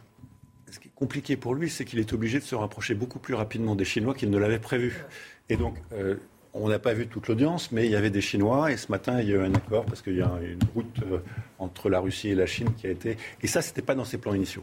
Ce n'était pas dans ses plans initiaux, et donc, il est en situation un peu paradoxale, parce que le plan initial, la vérité, c'est que craignait l'OTAN, mais pas tant l'OTAN que ça, que la démocratisation de, l'Ukraine. Et c'est cette démocratisation qu'il voulait euh, arrêter. Cette démocratisation, qu'on le veuille ou non, elle est symbolisée par l'Union européenne et le rapprochement de l'Union européenne. Et tout le discours interne qu'il a eu en Russie était de dire je crains, je ne crains pas bien sûr l'Union européenne qui est marginale, mais je crains euh, l'OTAN qui n'avait pas à craindre parce que euh, les Américains ne voulaient rien faire et étaient sur le point de se retirer de l'Europe, en tout cas de s'éloigner. Et donc, ce, garçon est en situation d'échec politique. est en situation d'échec politique. Et quand on est en situation d'échec politique, je ne dis pas qu'il est en situation d'échec militaire. Oui, voilà. C'est une autre chose. hein. Donc il faut bien distinguer les deux. Voilà. On, est, euh, on est sur le repli, on a tendance à vouloir contrôler plus que jamais son opinion publique, euh, son économie, avec le risque qu'il y ait des, des contre-coups. Il a créé, il a créé, j'ai dit une phrase, il a créé, c'était évident, il a créé, il a recréé la vassalisation politique de l'Europe, c'est- tout à fait certain, l'autonomie stratégique européenne, ça sera pour en, en 2150, hein, celle que veut Macron, avec tous les, nos amis allemands, hollandais, etc., qui ne font qu'acheter du matériel américain, donc ça c'est euh, au revoir, c'est la vassalisation politique de l'Europe, et dans le futur, Guillaume a raison de le dire, la vassalisation économique de la Russie. À l'égard de la Chine. Et à l'égard de la Chine. Allez-y, Jean. Jean Messia. Il est en train de perdre sur sa souveraineté. Jean Messia. Euh, absolument pas d'accord avec ce qui vient d'être dit. D'abord parce que je crois que c'est une analyse euh, pour le moins ethnocentrique euh, de l'Europe, de personnes qui croient que l'Europe est encore le centre du monde, qu'elle qu'elle- elle ne l'est plus, ou en tout cas elle l'est moins. Euh, je veux euh, Poutine n'a pas besoin de l'Europe, pour ainsi dire. Poutine a des relations effectivement avec la Chine, vous l'avez rappelé, il en a aussi avec l'Inde. Et quand on fait un peu le tour d'horizon du monde, euh, bien peu de pays en dehors des pays sous influence américaine, dont les pays de l'Union européenne, ont véritablement condamné explicitement l'invasion de l'Ukraine par, la Russie, ce qui montre que la Russie est un acteur, qu'on le veuille ou non, est un acteur mondial qui a de multiples alliés. Et sur le plan économique, d'ailleurs, les sanctions imposées par l'Union européenne et par les pays de l'Union européenne à la Russie, d'abord, ce sont des sanctions à travers lesquelles l'Union européenne elle-même et, les pays membres se sont tirés une balle dans le pied, puisqu'une partie de l'inflation, euh, sinon la totalité de cette inflation qu'on a aujourd'hui, découle précisément de l'application de ces sanctions, notamment euh, sur les, produits pétroliers euh, et gaziers, mais pas que, et pas qu'en Europe puisque vous avez aussi des, des conséquences sur le Moyen-Orient, sur le, le blé, etc. Bon, donc en fait, il vous faut, dites, Jean Messia, il faut- c'est que faut- les faut pas- faut Européens- pas- faut Non, pas- non, faut- non, pas- que- que- croire, si vous voulez, que l'Union européenne, à travers ses sanctions, a les moyens de faire plier la Russie. C'est faux. Mais, mais Jean, Jean Messia, on n'a jamais dit ça. Donc je ne vois pas pourquoi vous parlez de Oui, choses qu'on n'a jamais dit. C'est- non, non, on n'a jamais Si, dit vous ça. avez dit qu'il est en train de se renfermer sur Ah lui-même, que l'Union européenne est en... mais- Donc, mais euh, attendez, attendez. Il ne se renferme pas sur lui-même, il n'a jamais été aussi ouvert. Non, non, non, non, c'est pas vrai parce que on, on le, il, il est poussé à, à faire des rapprochements qu'il ne voulait pas faire Voilà. et que Il lui-même n'a jamais considérait été comme aussi extrêmement dépendant. risqué C'est pas pareil. et que la doctrine russe pareil. considérait comme dangereuse pour la Russie. La pub. Mais les pays de avec l'Union- le risque mais de perdre en souveraineté. Il n'a jamais été aussi Monsieur- dépendant. Je vous explique juste. Oui, oui, oui, mais c'est pareil pour les pays de, l'Union européenne. Vous croyez que les pays de l'Union européenne Deux, visions- différentes de l'Europe. Deux visions différentes de l'Europe. Et c'est terminé. La publicité. Pardon, pardon, on pas lu le livre, donc on peut pas parler de deux visions différentes. Et donc Mais c'est pas de votre livre, c'est deux visions de l'Europe. Par si c'est la Bible, pardonnez-moi.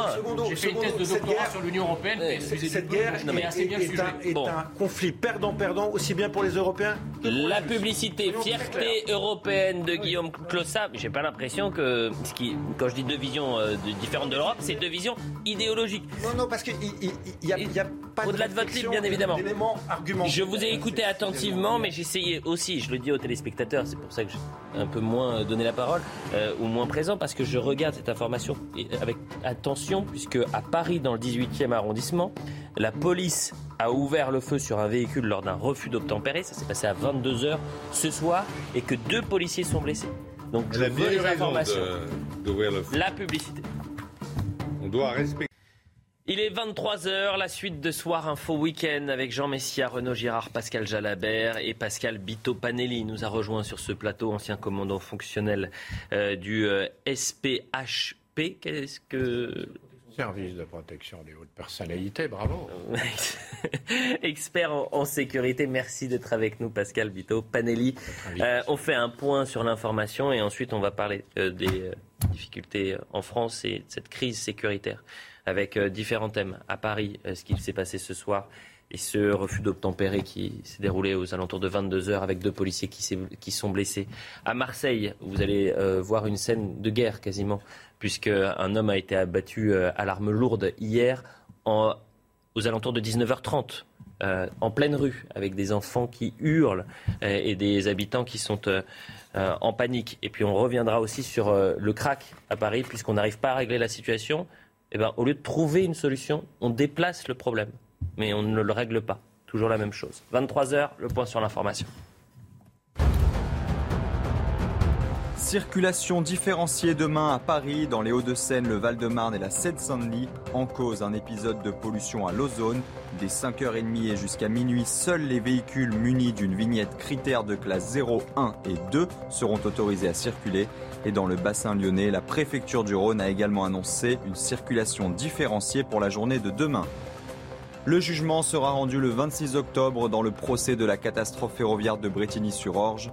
En 2013, le désassemblage d'une éclisse a provoqué le déraillement d'un train et fait 7 morts et plusieurs centaines de blessés. SNCF, SNCF Réseau et un ancien cadre cheminot sont jugés pour homicide involontaire et blessures involontaires. Le procureur a requis la peine maximale contre la SNCF, 450 000 euros d'amende. Léger rebond des tests et reprise des cas de Covid-19. La semaine dernière, 1 290 000 prélèvements ont été validés.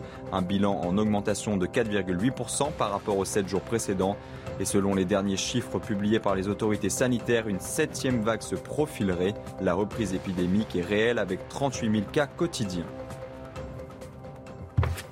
Voilà pour le point sur euh, l'information. Je vous le disais donc euh, juste avant la publicité, euh, un nouveau refus d'obtempérer aux, conséquences assez lourdes puisque deux policiers sont, blessés. Un, automobiliste en, début de soirée a refusé d'obtempérer, a refusé un contrôle, a foncé sur les policiers qui ont ouvert le feu.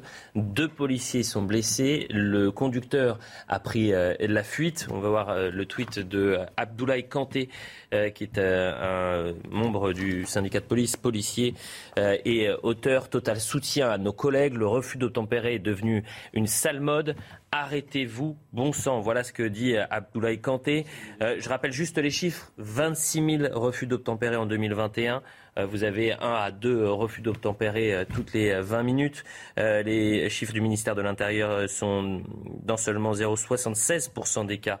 Les policiers et les gendarmes ont fait usage de leurs armes sur 26 000 refus d'obtempérer en 2021. Et puis évidemment, ça fait ça rejoint ce qu'il s'était passé il y a de cela deux semaines, puisque samedi 4 juin, une jeune femme de 21 ans avait été euh, tuée par des, tirs de policiers, du moins lors d'un refus d'obtempérer. Euh, elle était passagère, le conducteur avait refusé le contrôle, selon les policiers, tenté de, foncer sur, euh, sur ses forces de l'ordre. Il n'avait pas son permis, était sous l'emprise de la J'allais le dire aussi.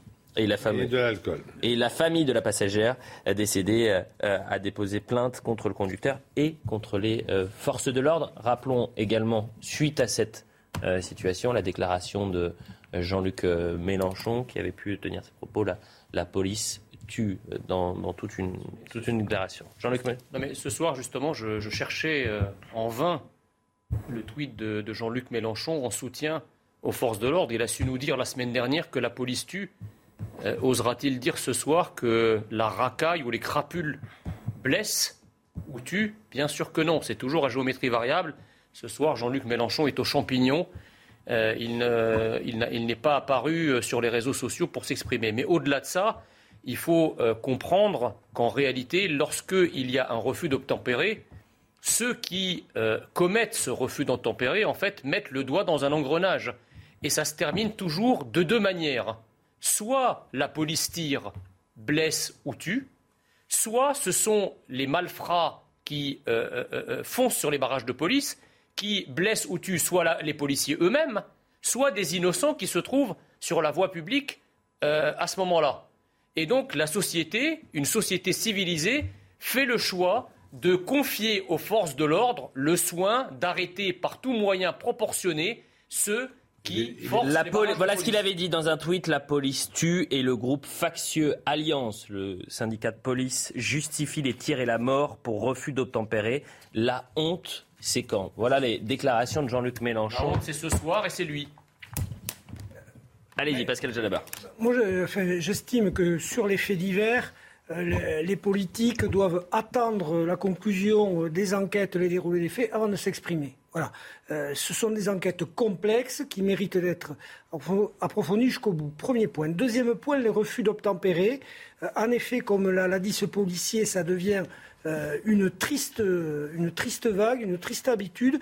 Et je pense que l'arsenal euh, juridique et judiciaire n'est pas assez musclé parce que, on l'a dit, je crois que c'est que dans moins de 1% des refus d'obtempérer. 0,67 ou 0,67. Voilà, moins de 1% des gens. Il y en a beaucoup où les individus finissent par être rattrapés et euh, rattrapés par les policiers et déférés euh, devant la justice. Et c'est là que, à mon avis, il y a un vide et qu'il faudrait, ben, le refus d'obtempérer, c'est très grave, donc qu'on ait un arsenal judiciaire adapté et que les sanctions s'appliquent. Nous sommes en direct avec Rudy euh, Mana. Merci d'être présent, euh, Rudy Mana, secrétaire départemental Alliance Police Nationale des Bouches-du-Rhône. On va parler dans un instant de la situation de, Marseille. J'imagine que vous n'avez pas d'informations sur ce qu'il s'est passé en, début de soirée euh, dans, la, capitale, dans le 18e arrondissement, le même arrondissement que le, le refus d'obtempérer euh, il y a de cela deux semaines. Mais vous connaissez les refus d'obtempérer. Et vous connaissez, j'imagine, la difficulté pour les forces de l'ordre d'intervenir. Parce qu'après cette euh, euh, conjugaison de faits, euh, aujourd'hui, est-ce que le policier qui subit un refus d'obtempérer, qui voit une personne, parce que ce n'est pas forcément un refus d'obtempérer, c'est surtout la légitime défense. C'est-à-dire que si le, conducteur fonce sur le policier, il peut aussi se dire bah, je vais maintenant éviter d'intervenir, d'utiliser mon arme, parce que demain, eh ben, je serai en garde à vue. Tout à fait. Bon, vous savez, j'ai l'impression que euh, sur ce débat de refus tempéré, toutes les semaines, on parle de ça à la télé. Donc il faut être très clair. Il faut euh, des décisions claires politiques. Soit on, nous donne l'autorisation d'interpeller et de stopper ces véhicules, et à ce moment-là, on essaye de les stopper de, de toutes les manières qu'on puisse le stopper. Soit on nous dit systématiquement, lorsqu'il y a un refus d'obtempérer, vous le laissez partir, et croyez bien qu'on va le laisser partir. Parce qu'aujourd'hui, on est un petit peu entre, deux décisions. C'est-à-dire que quand on l'interpelle et que ça se passe bien, ben voilà, tout va bien. Quand on l'interpelle et qu'il y a un policier blessé, comme ce soir, il y a des policiers blessés, eh ben c'est dramatique pour les policiers. Et quand on les interpelle et qu'on doit faire usage de notre arme et qu'il y a quelqu'un qui décède, eh ben ce sont les policiers qui passent, qui passent dans la lessiveuse de la justice.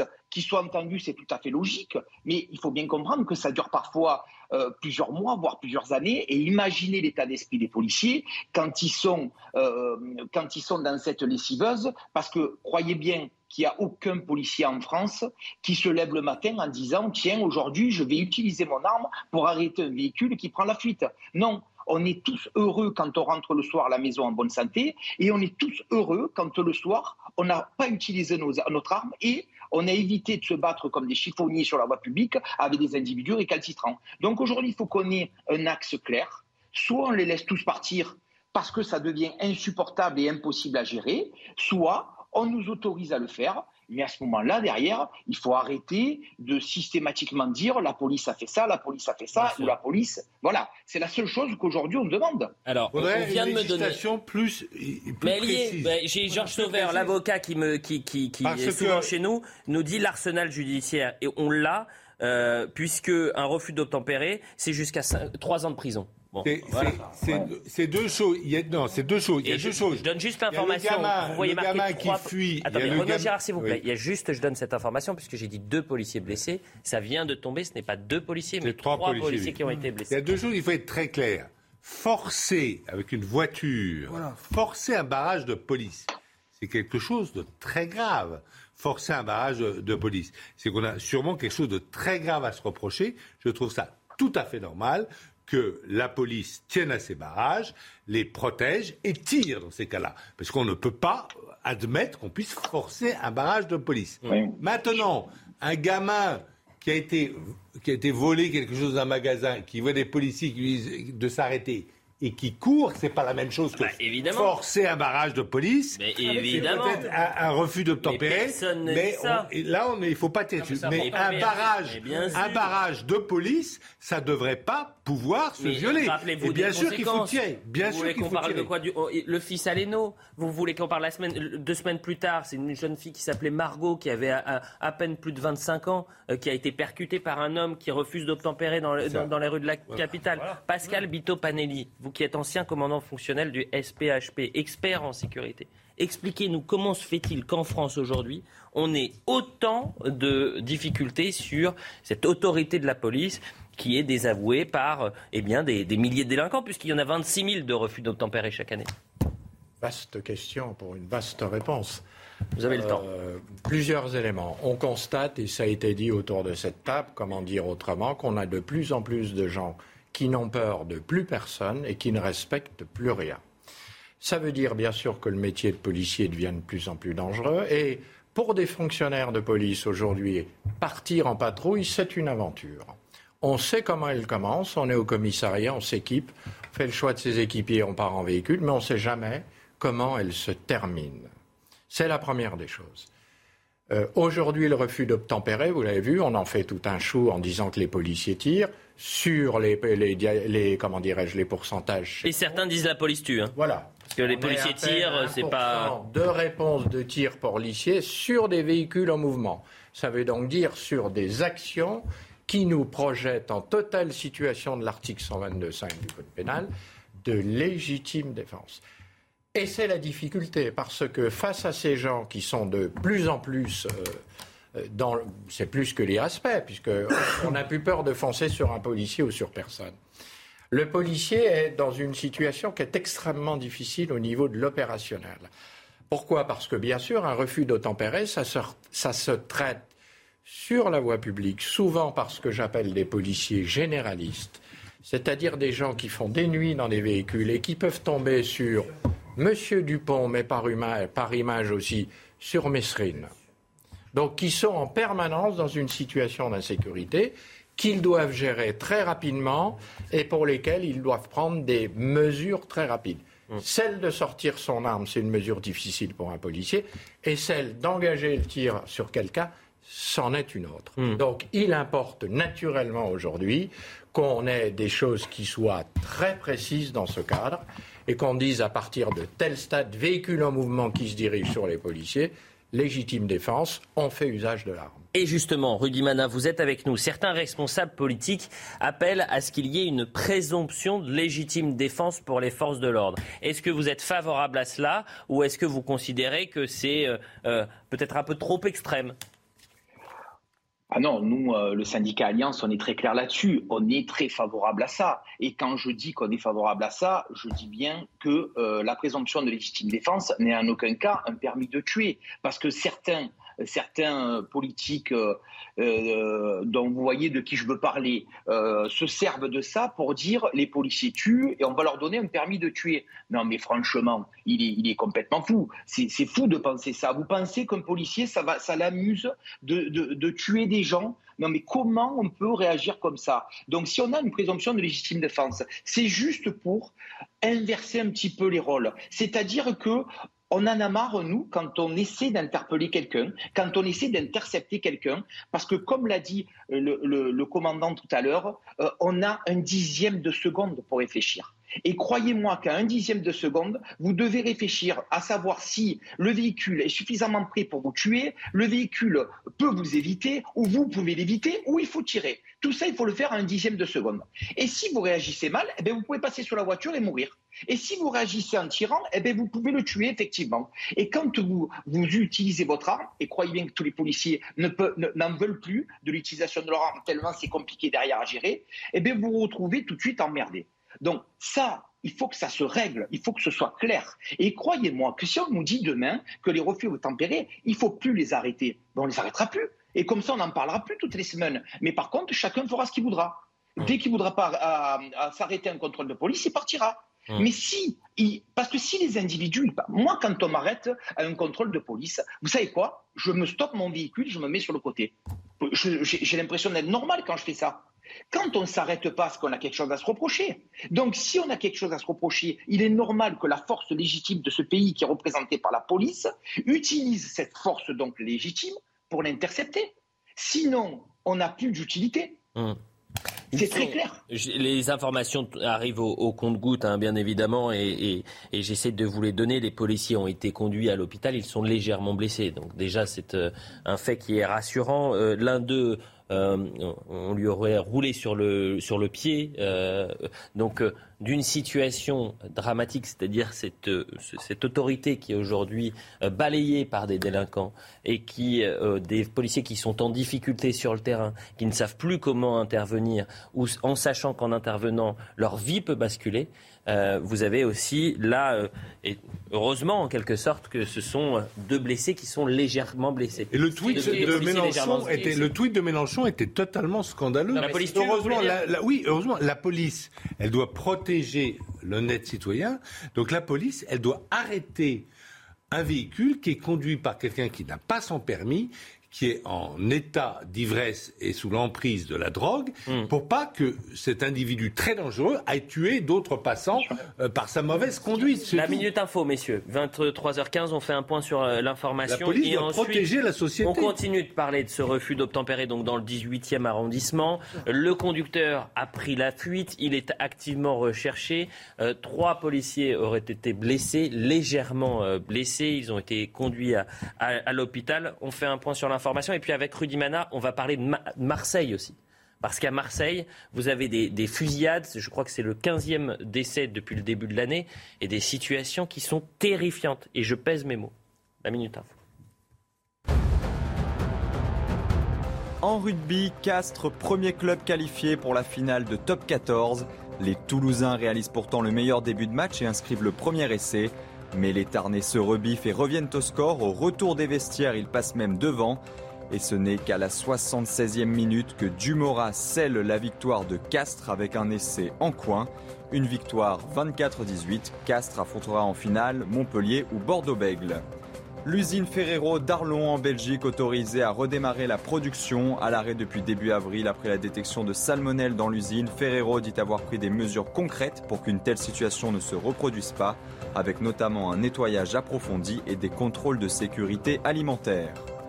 Les États-Unis autorisent les vaccins de Pfizer et Moderna pour les moins de 5 ans. L'Agence américaine des médicaments a autorisé en urgence ces vaccins contre le Covid-19, ouvrant la voie à de premières injections dès la semaine prochaine.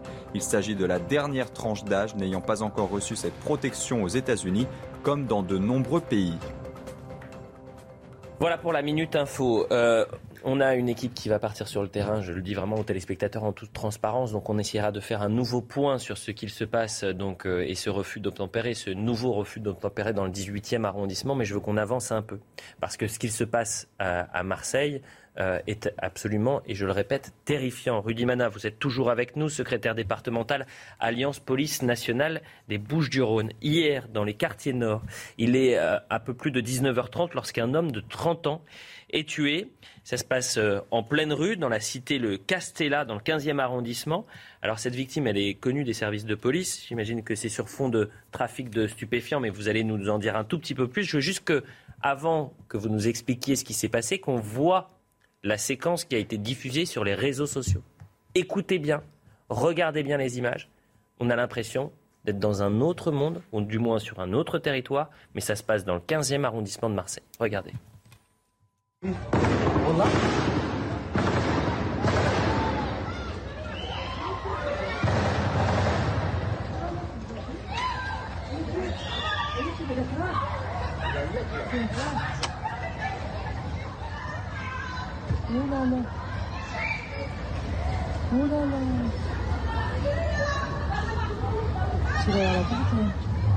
vouliez réagir, Jean Messia Oui, je débarque. Éric Zemmour a été élu président de la République non, pourquoi vous dites ça? Parce qu'on on avait dit que si c'est uniquement quand Éric Zemmour ou Marine Le Pen euh, seraient élus président de la République qu'on aurait la guerre, ou en tout cas euh, la guerre civile. Hmm. On constate que c'est Emmanuel Macron qui a été réélu, c'est lui qui est au pouvoir depuis cinq ans, suite à François Hollande, et les prémices d'une guerre civile, en tout cas dans certaines zones de plus en plus nombreuses, eh bien, sont euh, réelles. Hmm. On les constate et tout le monde peut les voir. Donc vous voyez bien qu'on euh, a voulu tirer pendant la campagne présidentielle sur les lanceurs d'alerte qui prévenaient de la situation et que euh, même sans eux, la situation continue de se dégrader, donnant raison à, euh, à l'ancien ministre de l'Intérieur qui disait un jour nous serons face à face. On va poursuivre le débat dans un instant, mais je veux les précisions de Rudy Mana. Merci hein, d'être avec nous. Racontez-nous ce qu'il s'est passé. très honnêtement, lorsque j'ai vu cette vidéo, n'en croyais pas mes yeux. C'est-à-dire que je, n'arrive pas à me faire à l'idée que dans certains quartiers, à 19h30, qu'on soit euh, dans des grandes villes ou même dans des lieux ruraux, des milieux ruraux, on arrive à, une telle situation. Expliquez-nous. Vous savez, à Marseille, on n'est plus tellement choqué par ce genre d'image. C'est terrible ce que je vous dis, hein, mais on n'est plus tellement choqué. C'est arrivé tellement de fois. On a tellement entendu les Kalachnikovs, euh, euh, qui, les détonations des Kalachnikovs euh, en plein jour dans ces cités ou parfois dans des rues adjacentes à ces cités ou parfois même ailleurs dans des rues du centre-ville. Donc en fait, on est tellement touché par ce phénomène et ces gens-là sont tellement assoiffés d'argent et assoiffés de gagner des territoires qu'ils sont prêts à utiliser des méthodes guerrières pour récupérer des territoires. En l'occurrence, euh, cette personne, vous l'avez dit tout à l'heure, était connue pour trafic de stupéfiants. On, a, on, peut deviner à travers les images que vous avez diffusées et surtout les sons qu'on a entendus qu'ils n'ont laissé aucune chance. Parce que ces gens-là ne sont, ne sont, n'ont aucune pitié. Mais Rudy Mana, moi ce qui me fait peur, moi ce qui me fait peur, Rudy Mana, c'est quand je vous écoute, vous parlez de méthode guerrière, ce qui sous-entend qu'on est dans des zones de guerre. Déjà, ils utilisent des armes de guerre. ils utilisent des munitions de guerre. Il y a des, vous avez vu les enfants qui criaient, moi, nous, vous savez, on est policiers, c'est pour aider justement ces enfants-là, ces minots, ces minots marseillais qui, qui sont au milieu de la cité, qui n'ont rien demandé à personne, eux, et qui se retrouvent au milieu de, de détonations d'armes de guerre. Et, et, nous, les policiers, on est là pour les aider à eux. Et nous, croyez bien qu'on y rentre dans ces cités, qu'on fait ce qu'on peut. Mais imaginez quand euh, trois policiers de terrain, comme vous l'avez dit tout à l'heure, des policiers généralistes, rentrent dans cette cité face à ces armes de guerre. Mais comment peut-on réagir? Alors on va y aller au charbon parce que c'est notre métier, c'est notre métier de sauver les gens et c'est notre métier d'empêcher ces gens-là d'agir d'une telle façon. Mais c'est tellement fréquent à Marseille. Alors après, on, a la police judiciaire qui fait un travail exceptionnel, parce que ça, il faut le dire, hein, la police judiciaire marseillaise, elle fait un travail exceptionnel, elle interpelle très régulièrement de, des individus qui sont commandités pour tuer d'autres trafiquants. Mais, mais il faut comprendre que cet océan, il est tellement immense, et que nous, avec nos petites cuillères, on fait ce qu'on peut. Mais comment va-t-on arriver à le vider?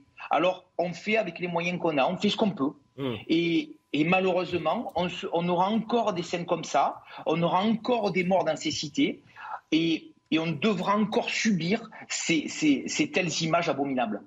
Rudy Mana, merci d'être avec nous et, votre témoignage et les explications sont, poignantes.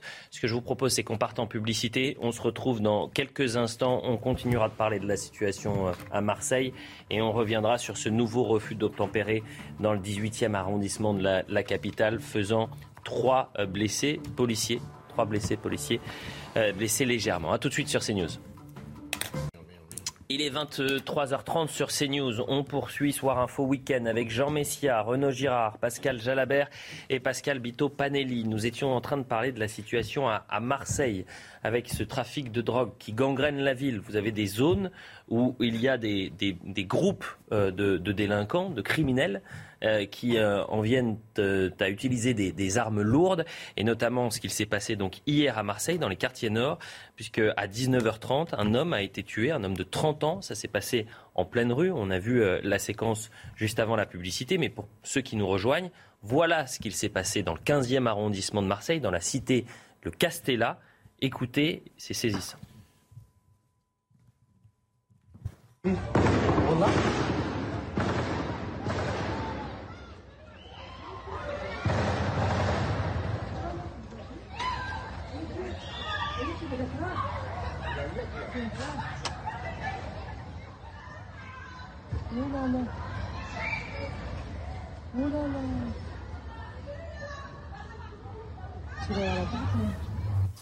Voilà pour la séquence. On va faire un point sur l'information puisqu'il est 23h30 et ensuite on fera un petit tour de table. Jean-Louis Trintignant est mort à 91 ans. L'acteur est mort paisiblement de vieillesse chez lui dans le Gard, entouré de ses proches, a précisé son épouse. Figure incontournable du cinéma et du théâtre français, Jean-Louis Trintignant a remporté un prix d'interprétation à Cannes pour Z de Costa Gravas, Gavras en 1969 et un César du meilleur acteur en 2012 pour Amour de Michael Haneke, film récompensé d'une palme d'or. Bientôt une liste d'attente pour les TGV Ouigo complet. Cette option disponible à la fin du mois permettra de récupérer le siège d'une personne qui a renoncé à son voyage. Environ 10% des voyageurs ne prennent pas le train alors qu'ils ont acheté un billet. Le voyageur qui annule pourra ainsi récupérer 80% du prix de son billet s'il est remplacé. Le Conseil d'État donne raison au lycée Averroès, un lycée privé musulman lillois. Le Conseil d'État a rejeté un pourvoi de la région Hauts-de-France. La région refuse depuis 2020 de verser des subventions à l'association gérant le lycée privé musulman en raison de soupçons sur son financement. Voilà pour le point sur l'information. Nous sommes toujours avec Rudy Mana. Euh, Rudy euh, Mana, vous êtes secrétaire départemental Alliance Police Nationale des Bouches-du-Rhône. Euh, vous nous avez expliqué ce qu'il s'était passé hier soir donc, dans le 15e arrondissement de, Marseille. je le disais, je crois que c'est le, le 15e homicide, du moins Comment Qu'est-ce que vous dites, Pascal? Il me semble qu'il y en a eu plus. Il y en a eu plus. Est-ce qu'on arrive à faire un, bilan, justement, euh, euh, Rudy Mana, depuis le début de l'année, ces, ces, euh, scènes de, guerre et ces, ces crimes? Est-ce qu'on arrive à avoir une idée? Alors, je ne fais pas le, le, compte précis de ces, de, ces décès parce que déjà j'ai horreur de ça. Et puis, mais je crois qu'effectivement, on n'est on pas loin d'une vingtaine de morts déjà par, par règlement de compte. Euh, vous savez, Marseille, on est habitué à hein, ce genre de choses. L'année dernière, c'était la même chose. L'année d'avant, c'était la même chose. L'année dernière, on avait eu un été particulièrement meurtrier, euh, notamment au mois de juin et début juillet. On avait eu au mois d'août, fin du mois d'août aussi, une, flambée de violence. Vous savez, c'est par, c'est par, euh, c'est souvent euh, euh, par guerre euh, et ça dure un certain temps. Quoi. Si vous voulez, il y a une cité qui commence une guerre, donc on se venge, puis se revenge, puis ils font que se venger. Et en fait, à la fin, ça vous fait 4, 5, 6 morts. Et, souvent, ça fonctionne comme ça, tout simplement pour essayer de récupérer un territoire, pour essayer de récupérer un plan stup, comme on dit, et pour récupérer surtout la manne financière qu'apporte la vente de ce stupéfiant. Merci beaucoup, euh, Rudy Mana, et merci pour ces précisions. Pascal Bitopanani, vous vouliez réagir Voilà, donc Marseille et d'autres villes sont tenues euh, par le haut du spectre du banditisme, le caïdo-banditisme, le narco-banditisme. Et là, attention, on est dans un autre monde. On est sur des gens qui n'ont aucune pitié, qui règlent leurs problèmes non pas euh, devant un juge du tribunal des commerces, mais devant le canon d'un 762 ou d'un 556, parce qu'ils comprennent que ça, ça fonctionne, qui ont une logique de conquête et de maintien de territoire, qui sont entre eux impitoyables pour un plan stup, et qui, évidemment, quand on peut sur un point par jour gagner de 10 000 à 80 000 euros par jour, comment voulez-vous que ça n'attire pas l'ensemble des voyous?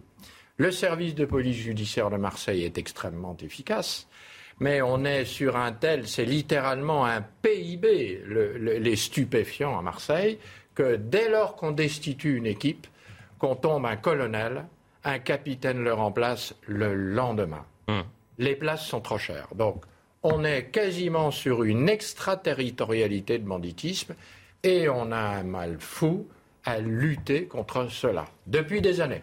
Je comprends, on ne comprend pas très bien, puisque il, me semble qu'Emmanuel Macron a été en visite officielle euh, à Marseille, où il est d'ailleurs resté trois jours comme s'il s'agissait d'une visite d'État à l'étranger, trois jours dans, dans, la ville, où il a promis monts et merveilles. Son ministre de l'Intérieur, Gérald Darmanin, nous expliquait qu'il n'y avait pas du tout d'endroit où la police ne pouvait pas rentrer, que cette notion d'extraterritorialité que que vous avez soulevée avec beaucoup de vérité n'existait pas euh, et que c'était un fantasme d'extrême droite. donc il faut comprendre de cela que cette visite présidentielle n'a servi à rien, qu'en réalité la situation a continué à se dégrader et que pour répondre à, Gérald Darmanin et, aux médias euh, mainstream, le réel à Marseille est d'extrême droite, du coup. Oui, alors. Pascal Jalabert. moi, je ne parlerai pas du tout de guerre mais de guerre des territoires et de guerre des gangs. Alors, dans l'histoire de Marseille, c'est pas nouveau. Spirito et Carmonet, euh, juste avant et juste après la guerre. Jacques Mat, Francis le Belge, euh, Tanizampa. Enfin, c'est quand même. Euh, voilà. comme comparaison. Mais non, c'est pas hasardeux du tout. C'est une ville où le grand banditisme et la criminalité ont malheureusement souvent servi d'économie. Non, mais là, vous citez quelques noms, mais aujourd'hui, il y a tellement de noms qu'on peut plus les citer. Voilà. Aujourd'hui, c'est un, problème. Oui, sauf qu'à l'époque, sauf qu'à l'époque, on, se battait pour quelques, enfin, on se tuait. Hein, déjà pour quelques billets de banque, on va dire, là, on est sur des sommes qui, euh, enfin, qui, concernent des millions et des millions d'euros. Si vous êtes sur des criminels de plus en plus jeunes. Et des criminels de plus. Enfin, ceux qui sont en bas sont de plus en plus jeunes. Parce que les têtes de réseau, d'ailleurs, elles sont peut-être pas forcément à Marseille. Et en effet, il y a un gros travail d'investigation des brigades des stupes et euh, de, la, de la police judiciaire pour démanteler cela. Euh, j'ajoute que cette semaine à Lyon, il s'est passé la même chose dans le quartier de la Duchère euh, la barre Sakharov, c'est une très grande barre d'immeubles où il y a eu deux morts dans un règlement de compte, c'est-à-dire qu'il y a une extension vers d'autres villes. À Lyon, il y a toujours une criminalité, mais à l'image de la ville, elle était un peu plus discrète. voilà. Donc, on, a aujourd'hui affaire à des réseaux qui euh, manipulent beaucoup, beaucoup d'argent. C'est une économie plus que parallèle. Et là, euh, il, quand est on entendait, Pascal Jalabert, quand on, on entendait Rudimana, il y avait une forme de de désarroi, ah, presque de désespoir, en disant c'est presque devenu normal. C'est-à-dire que ces images qui, nous choquent, bah, c'est quasiment devenu la norme, ce qui devrait être l'exception. Aussi, là aussi, il est urgent de donner des moyens puissants d'investigation à la police par rapport aux têtes de réseau et au trafic. Allons droit au but. Dans ces quartiers, il faut mettre l'armée ou pas? Non, euh, l'armée française n'est pas faite pour euh, le maintien de l'ordre intérieur ni pour l'investigation. Euh, chacun son métier. mais... il faut donner à la police et de terrain et d'investigation les moyens nécessaires. on est en direct avec Mathieu Vallet. On est en direct avec Mathieu Vallet et je, l'en remercie. Pourquoi? Parce qu'il a des informations sur ce refus d'obtempérer euh, à Paris et ces policiers qui ont été blessés. Ça s'est passé dans le 18e euh, arrondissement. Mais Mathieu, vous connaissez également la situation à Marseille. Et depuis le début de l'année, c'est quasiment une quinzaine de règlements de compte hein, qui ont terminé en, drame avec euh, hier encore un, jeune homme de 30 ans qui a été tué. Ouais, bonsoir Elliot. Oui, sur Marseille, très rapidement. Euh, malheureusement, effectivement, Rudy Manal disait sur votre antenne, c'est pas nouveau. Et je vous le dis, au 17 juin, donc aujourd'hui, il y a actuellement 15 règlements de compte, enfin 15 morts, pardon, euh, liés à ces règlements de compte dénombrés sur la capitale phocéenne à Marseille, dont le dernier en date, celui euh, de la nuit de jeudi à vendredi, où les gendarmes du ROV, hein, au-dessus des quartiers nord de Marseille, ont découvert un corps calciné dans un coffre de véhicule, dite la méthode du barbecue. Vous savez, cette méthode barbare dans laquelle on met un voyou dans le coffre vivant et qu'on fait brûler vif dans le véhicule et qui mord dans, dans le véhicule sous les flammes en fait des, euh, des criminels qui mettent le feu. C'est terrifiant ce que vous, ce que, vous racontez. Sur, sur, sur Paris, à, présent, euh, Mathieu, euh, je le disais, euh, on est dans le 18e arrondissement. il est un peu plus de 22 heures ce, ce vendredi. Un, homme refuse un contrôle de, de, police, fonce sur les forces de l'ordre. des policiers sont, sont blessés. L'homme est en fuite. Est-ce qu'on en sait un peu plus? Oui, alors je vous parle d'abord, alors les informations sont à être consolidées, mais il y a deux policiers légèrement blessés et c'est ça qui est important au moment où on se parle, c'est que les deux policiers sont blessés légèrement, effectivement à la jambe, où euh, le voyou qui était euh, volant du véhicule a percuté nos deux collègues, ce qui a fait que le policier a utilisé son arme. En fait, c'est sur la rue Le Pic, secteur Abbesse à Paris, donc c'est en plein cœur du 17e arrondissement, où il y a énormément de transactions de stupéfiants et les policiers auraient assisté à une transaction de stupéfiants, auraient voulu contrôler le conducteur véhicule dont ils estimaient qu'il était l'auteur présumé de cette transaction et lorsqu'il a vu ce conducteur de véhicule, et je parle en conditionnel évidemment, euh, les policiers qui allaient le contrôler. Il a subitement redémarré en direction des policiers, les a percutés. Heureusement, les policiers n'ont été blessés que légèrement, mais encore une fois, on est passé à côté d'un drame. Et c'est un véhicule assez gros gabarit qui a pris la fuite en, direction de, Paris et qui est activement recherché puisqu'effectivement, bah, à l'heure où je parle, il n'a pas été interpellé.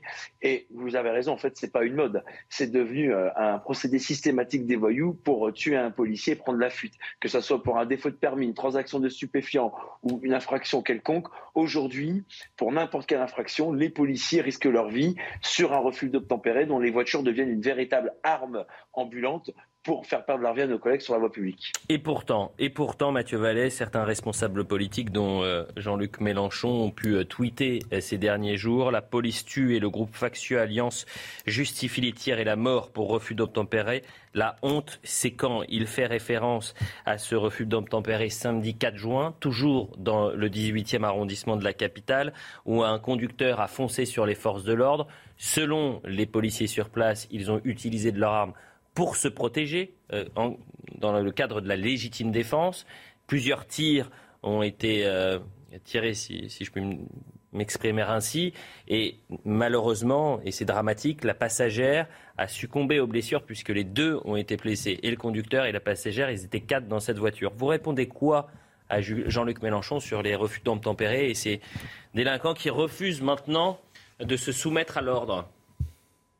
Oui, bah, enfin, Jean-Luc Mélenchon, de toute façon, c'est le voyou et roi et le policier est sanctifié. En fait, c'est le programme euh, de la France Insoumise, enfin de la NUPS, c'est en réalité d'accabler les policiers, de, euh, de, protéger finalement les voyous.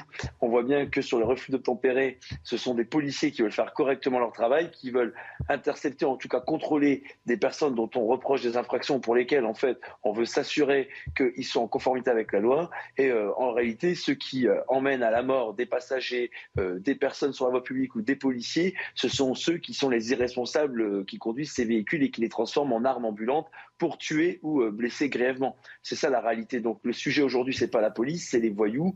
Les voyous, toujours les voyous au Stade de France.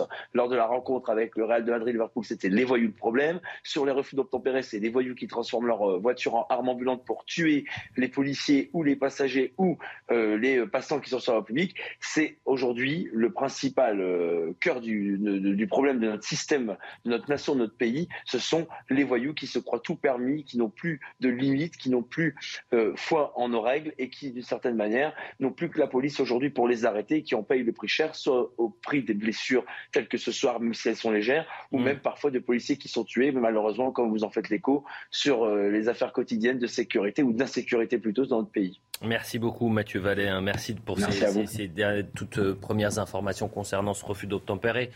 Euh, le soulagement quand même de se dire que euh, les policiers sont que légèrement blessés, mais la situation, le climat autour des refus d'obtempérer, je le disais, 26 000 euh, en 2021, et le chiffre du ministère de l'Intérieur, dans seulement 0,76% des cas, les policiers et gendarmes ont fait usage de leurs armes sur 26 000, 0,76% des cas. On fait comment, Jean Messia?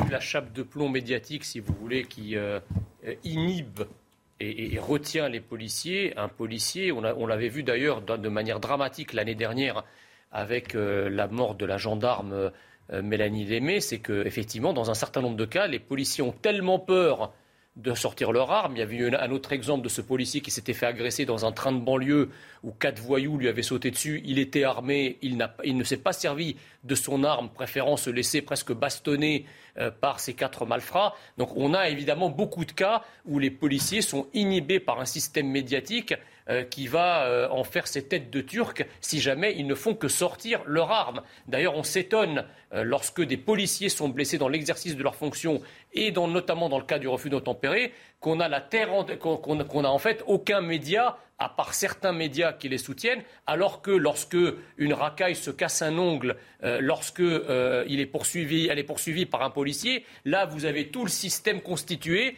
qui va euh, chanter le chant, le chant, des partisans en boucle, qui va accabler les policiers. On va avoir une succession de matinales mmh. sur l'affaire, comme par exemple l'affaire Zéclair où on a parlé de violence policière. Alors là, c'est open bar. Mais par contre, quand la police, qui est quand même censée, dans un pays normalement constitué, dans, un, dans une démocratie moderne, être soutenue par l'ensemble l'ensemble des citoyens y compris par ces médias, eh bien bizarrement, là, on a une, espèce d'aphonie euh, de tout, un tas de médias qui sont au contraire prompts à défendre les coupables lorsqu'ils sont pris à partie à juste titre par les policiers ou lorsqu'ils sont poursuivis par les policiers. Renaud Girard, c'est aussi un, problème d'idéologie, de couleur politique, c'est-à-dire que euh, la notion de violence policière euh, est intégré par une certaine partie de la population qui fait que eh bien, l'autorité euh, et euh, le, devoir de respect qu'il y a normalement envers les forces de l'ordre est rompu Oui, c'est vrai que c'est indéniable qu'il y a un problème d'autorité en France qui remonte à, loin, qui remonte en fait à mai 68, où on a vu l'autorité des professeurs, par exemple, être remise en cause. Moi, j'étais très jeune à l'époque, j'avais 13 ans, mais je, connaissais déjà l'histoire quand même. Et j'entendais ces étudiants, boulevard Saint-Michel, qui avaient mis euh, le portrait de Mao Tse-tung, un grand criminel sur la Sorbonne, et qui criaient CRS SS. Alors que mai 68 n'a pas fait de mort, comme vous le savez, puisqu'il y a un très bon préfet de police qui s'appelait Grimaud. Euh, et je me suis dit, mais est-ce qu'ils est-ce savent ce que sont les, SS. Et donc, on a euh, une police, quand elle est bien commandée, comme elle l'a été en 1968 par le préfet Grimaud, qui sait normalement garder la, tête froide. Ça n'a pas toujours été le cas. Euh, notamment au métro Charonne, etc. Mais euh, depuis euh, mai 68, la police est bonne, mais en revanche, on a cédé l'autorité à l'école. On accepte que des professeurs soient insultés par des élèves, c'est juste inadmissible. Et par les parents. Voilà, par des parents, c'est juste inadmissible. C'est juste inadmissible de penser qu'on puisse même forcer un barrage de police. Donc il y a toute il y a toute une autorité, si vous voulez, à reconstituer euh, dans ce pays. Alors on peut critiquer, dire que l'université était mandarinale, ce qui est sûr, on l'a vu avec ces jeunes qui savent même plus ce que veut dire ludique. Euh, ben le mandarinat, il est bien meilleur que la chienlit qui a euh, succédé à ce mandarinat. Et donc, et, même chose pour l'autorité des corps constitués mmh. et de la police. Il faut une police bien, euh, bien composé, bien formé. Mais je crois que les, concours d'ailleurs sont assez, difficiles pour entrer dans la police. Euh, mais il faut rétablir euh, l'autorité dans ce pays et, et, et, et, ça commence, et ça commence où? Ça commence à l'école, en fait. Ça commence à l'école. 20... chaîne, en fait. 23h45, pardonnez-moi, messieurs, on fait un point sur l'information.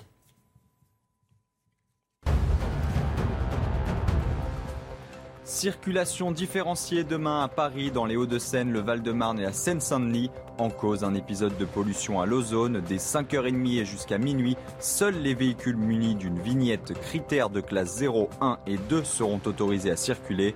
Dans le bassin lyonnais, la préfecture du Rhône a également annoncé une circulation différenciée pour la journée de demain. Le jugement sera rendu le 26 octobre dans le procès de la catastrophe ferroviaire de Bretigny-sur-Orge. En 2013, le désassemblage d'une éclisse a provoqué le déraillement d'un train et fait 7 morts et plusieurs centaines de blessés. SNCF, SNCF Réseau et un ancien cadre cheminot sont jugés pour homicide et blessures involontaires. Le procureur a requis la peine maximale contre la SNCF, 450 000 euros d'amende. Castres, premier qualifié pour la finale de top 14. Les Toulousains réalisent pourtant le meilleur début de match et inscrivent le premier essai. Mais les Tarnais reviennent au score et au retour des vestiaires, ils passent devant. Ce n'est qu'à la 76e minute que Dumora scelle la victoire de Castres avec un essai en coin. Victoire 24-18, Castres affrontera en finale Montpellier ou Bordeaux-Bègle. Voilà pour le point sur l'information. Il nous reste un peu plus d'une minute et je voulais me tourner vers vous, Pascal Bito Panelli. Je rappelle que vous êtes ancien commandant fonctionnel euh, du SPHP et expert en sécurité. Euh, et depuis trois semaines, on, parle et du moins on, offre aux téléspectateurs les témoignages des supporters euh, de Liverpool et espagnols qui ont été agressés parce que deux visions finalement s'affrontent. Celle des autorités qui nous ont expliqué au début que c'était euh, un problème de faux billets et que c'était un afflux massif de personnes. Et puis la réalité du terrain, euh, celle dévoilée par les journalistes, et puis les témoignages qu'on a pu recevoir, et surtout les témoignages des, supporters. Écoutons par exemple un nouveau témoignage qui nous a été transmis par Régine Delfour. Il s'appelle Daniel Nicholson et il dit Je n'ai jamais vu ça de ma vie. Écoutons-le et ensuite je vous vous ici. Après le match, c'était encore une scène terrible. J'ai jamais vu ça dans ma vie, alors que je suis mon équipe partout en Europe et dans le monde. Les quelques minutes de marche entre le Stade de France et mon logement, c'était comme une zone de guerre. Il y avait une telle violence face à nous. Et je ne pense pas que cela préoccupait la police cette nuit-là. Il y avait des milliers de membres de gangs, des jeunes locaux, et ils étaient là pour attaquer les gens qui assistaient au match de Ligue des Champions. Pendant qu'on parcourait les 500 mètres vers la station de train, c'est juste impensable. Il y avait d'un côté les tirs de gaz lacrymogène par la police, mais aussi des jeunes locaux qui, eux, tiraient des mortiers d'artifice dans la foule qui allait vers le métro. C'était un tel degré de violence indescriptible. Ils essayaient d'attaquer les gens, de les voler. Et je ne peux pas croire que la police n'a rien vu. Ils savaient ce qui se passait et ce qui allait se passer.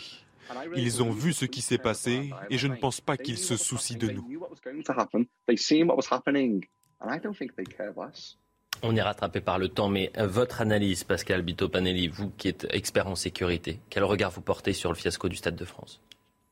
Écoutez, il y a eu une accumulation de dysfonctionnements autour de, de cet événement, ça on le sait, euh, bon, sans vouloir donner de bons ou de mauvais points. Euh, Quant au traitement de la délinquance, il a été sans doute déficient et ça a mis les supporters dans une situation absolument abominable, puisqu'on a vu des hordes de délinquants euh, leur fondre dessus. On parle par, comme en, en essaim, vous savez, qui, viennent et qui partent, euh, très mobiles, en surnombre. qui ont affolé tout le monde, qui sont partis les poches pleines, les sacs à dos remplis et qui ont donné une image, une image de, de- de notre pays euh, qui est absolument catastrophique. On a vu des gens terrorisés. Donc, à l'évidence, Californie. à l- à l'évidence, pour aller très vite, euh, les Jeux Olympiques de 2024, la France sera le centre du monde. Il ne sera pas possible de se rater comme on s'est raté là. Merci à tous les quatre. Je suis pressé par le temps, je le disais dans un instant. C'est euh, l'édition de la nuit. On se retrouve demain pour une nouvelle émission. L'info se poursuit sur CNews. Mom deserves the best, and there's no better place to shop for Mother's Day than Whole Foods Market. They're your destination for unbeatable savings, from premium gifts to show-stopping flowers and irresistible desserts. Start by saving 33% with Prime on all body care and candles. Then get a 15-stem bunch of tulips for just $9.99 each with Prime. Round out Mom's menu with festive rosé, irresistible berry chantilly cake, and more special treats. Come celebrate Mother's Day at Whole Foods Market.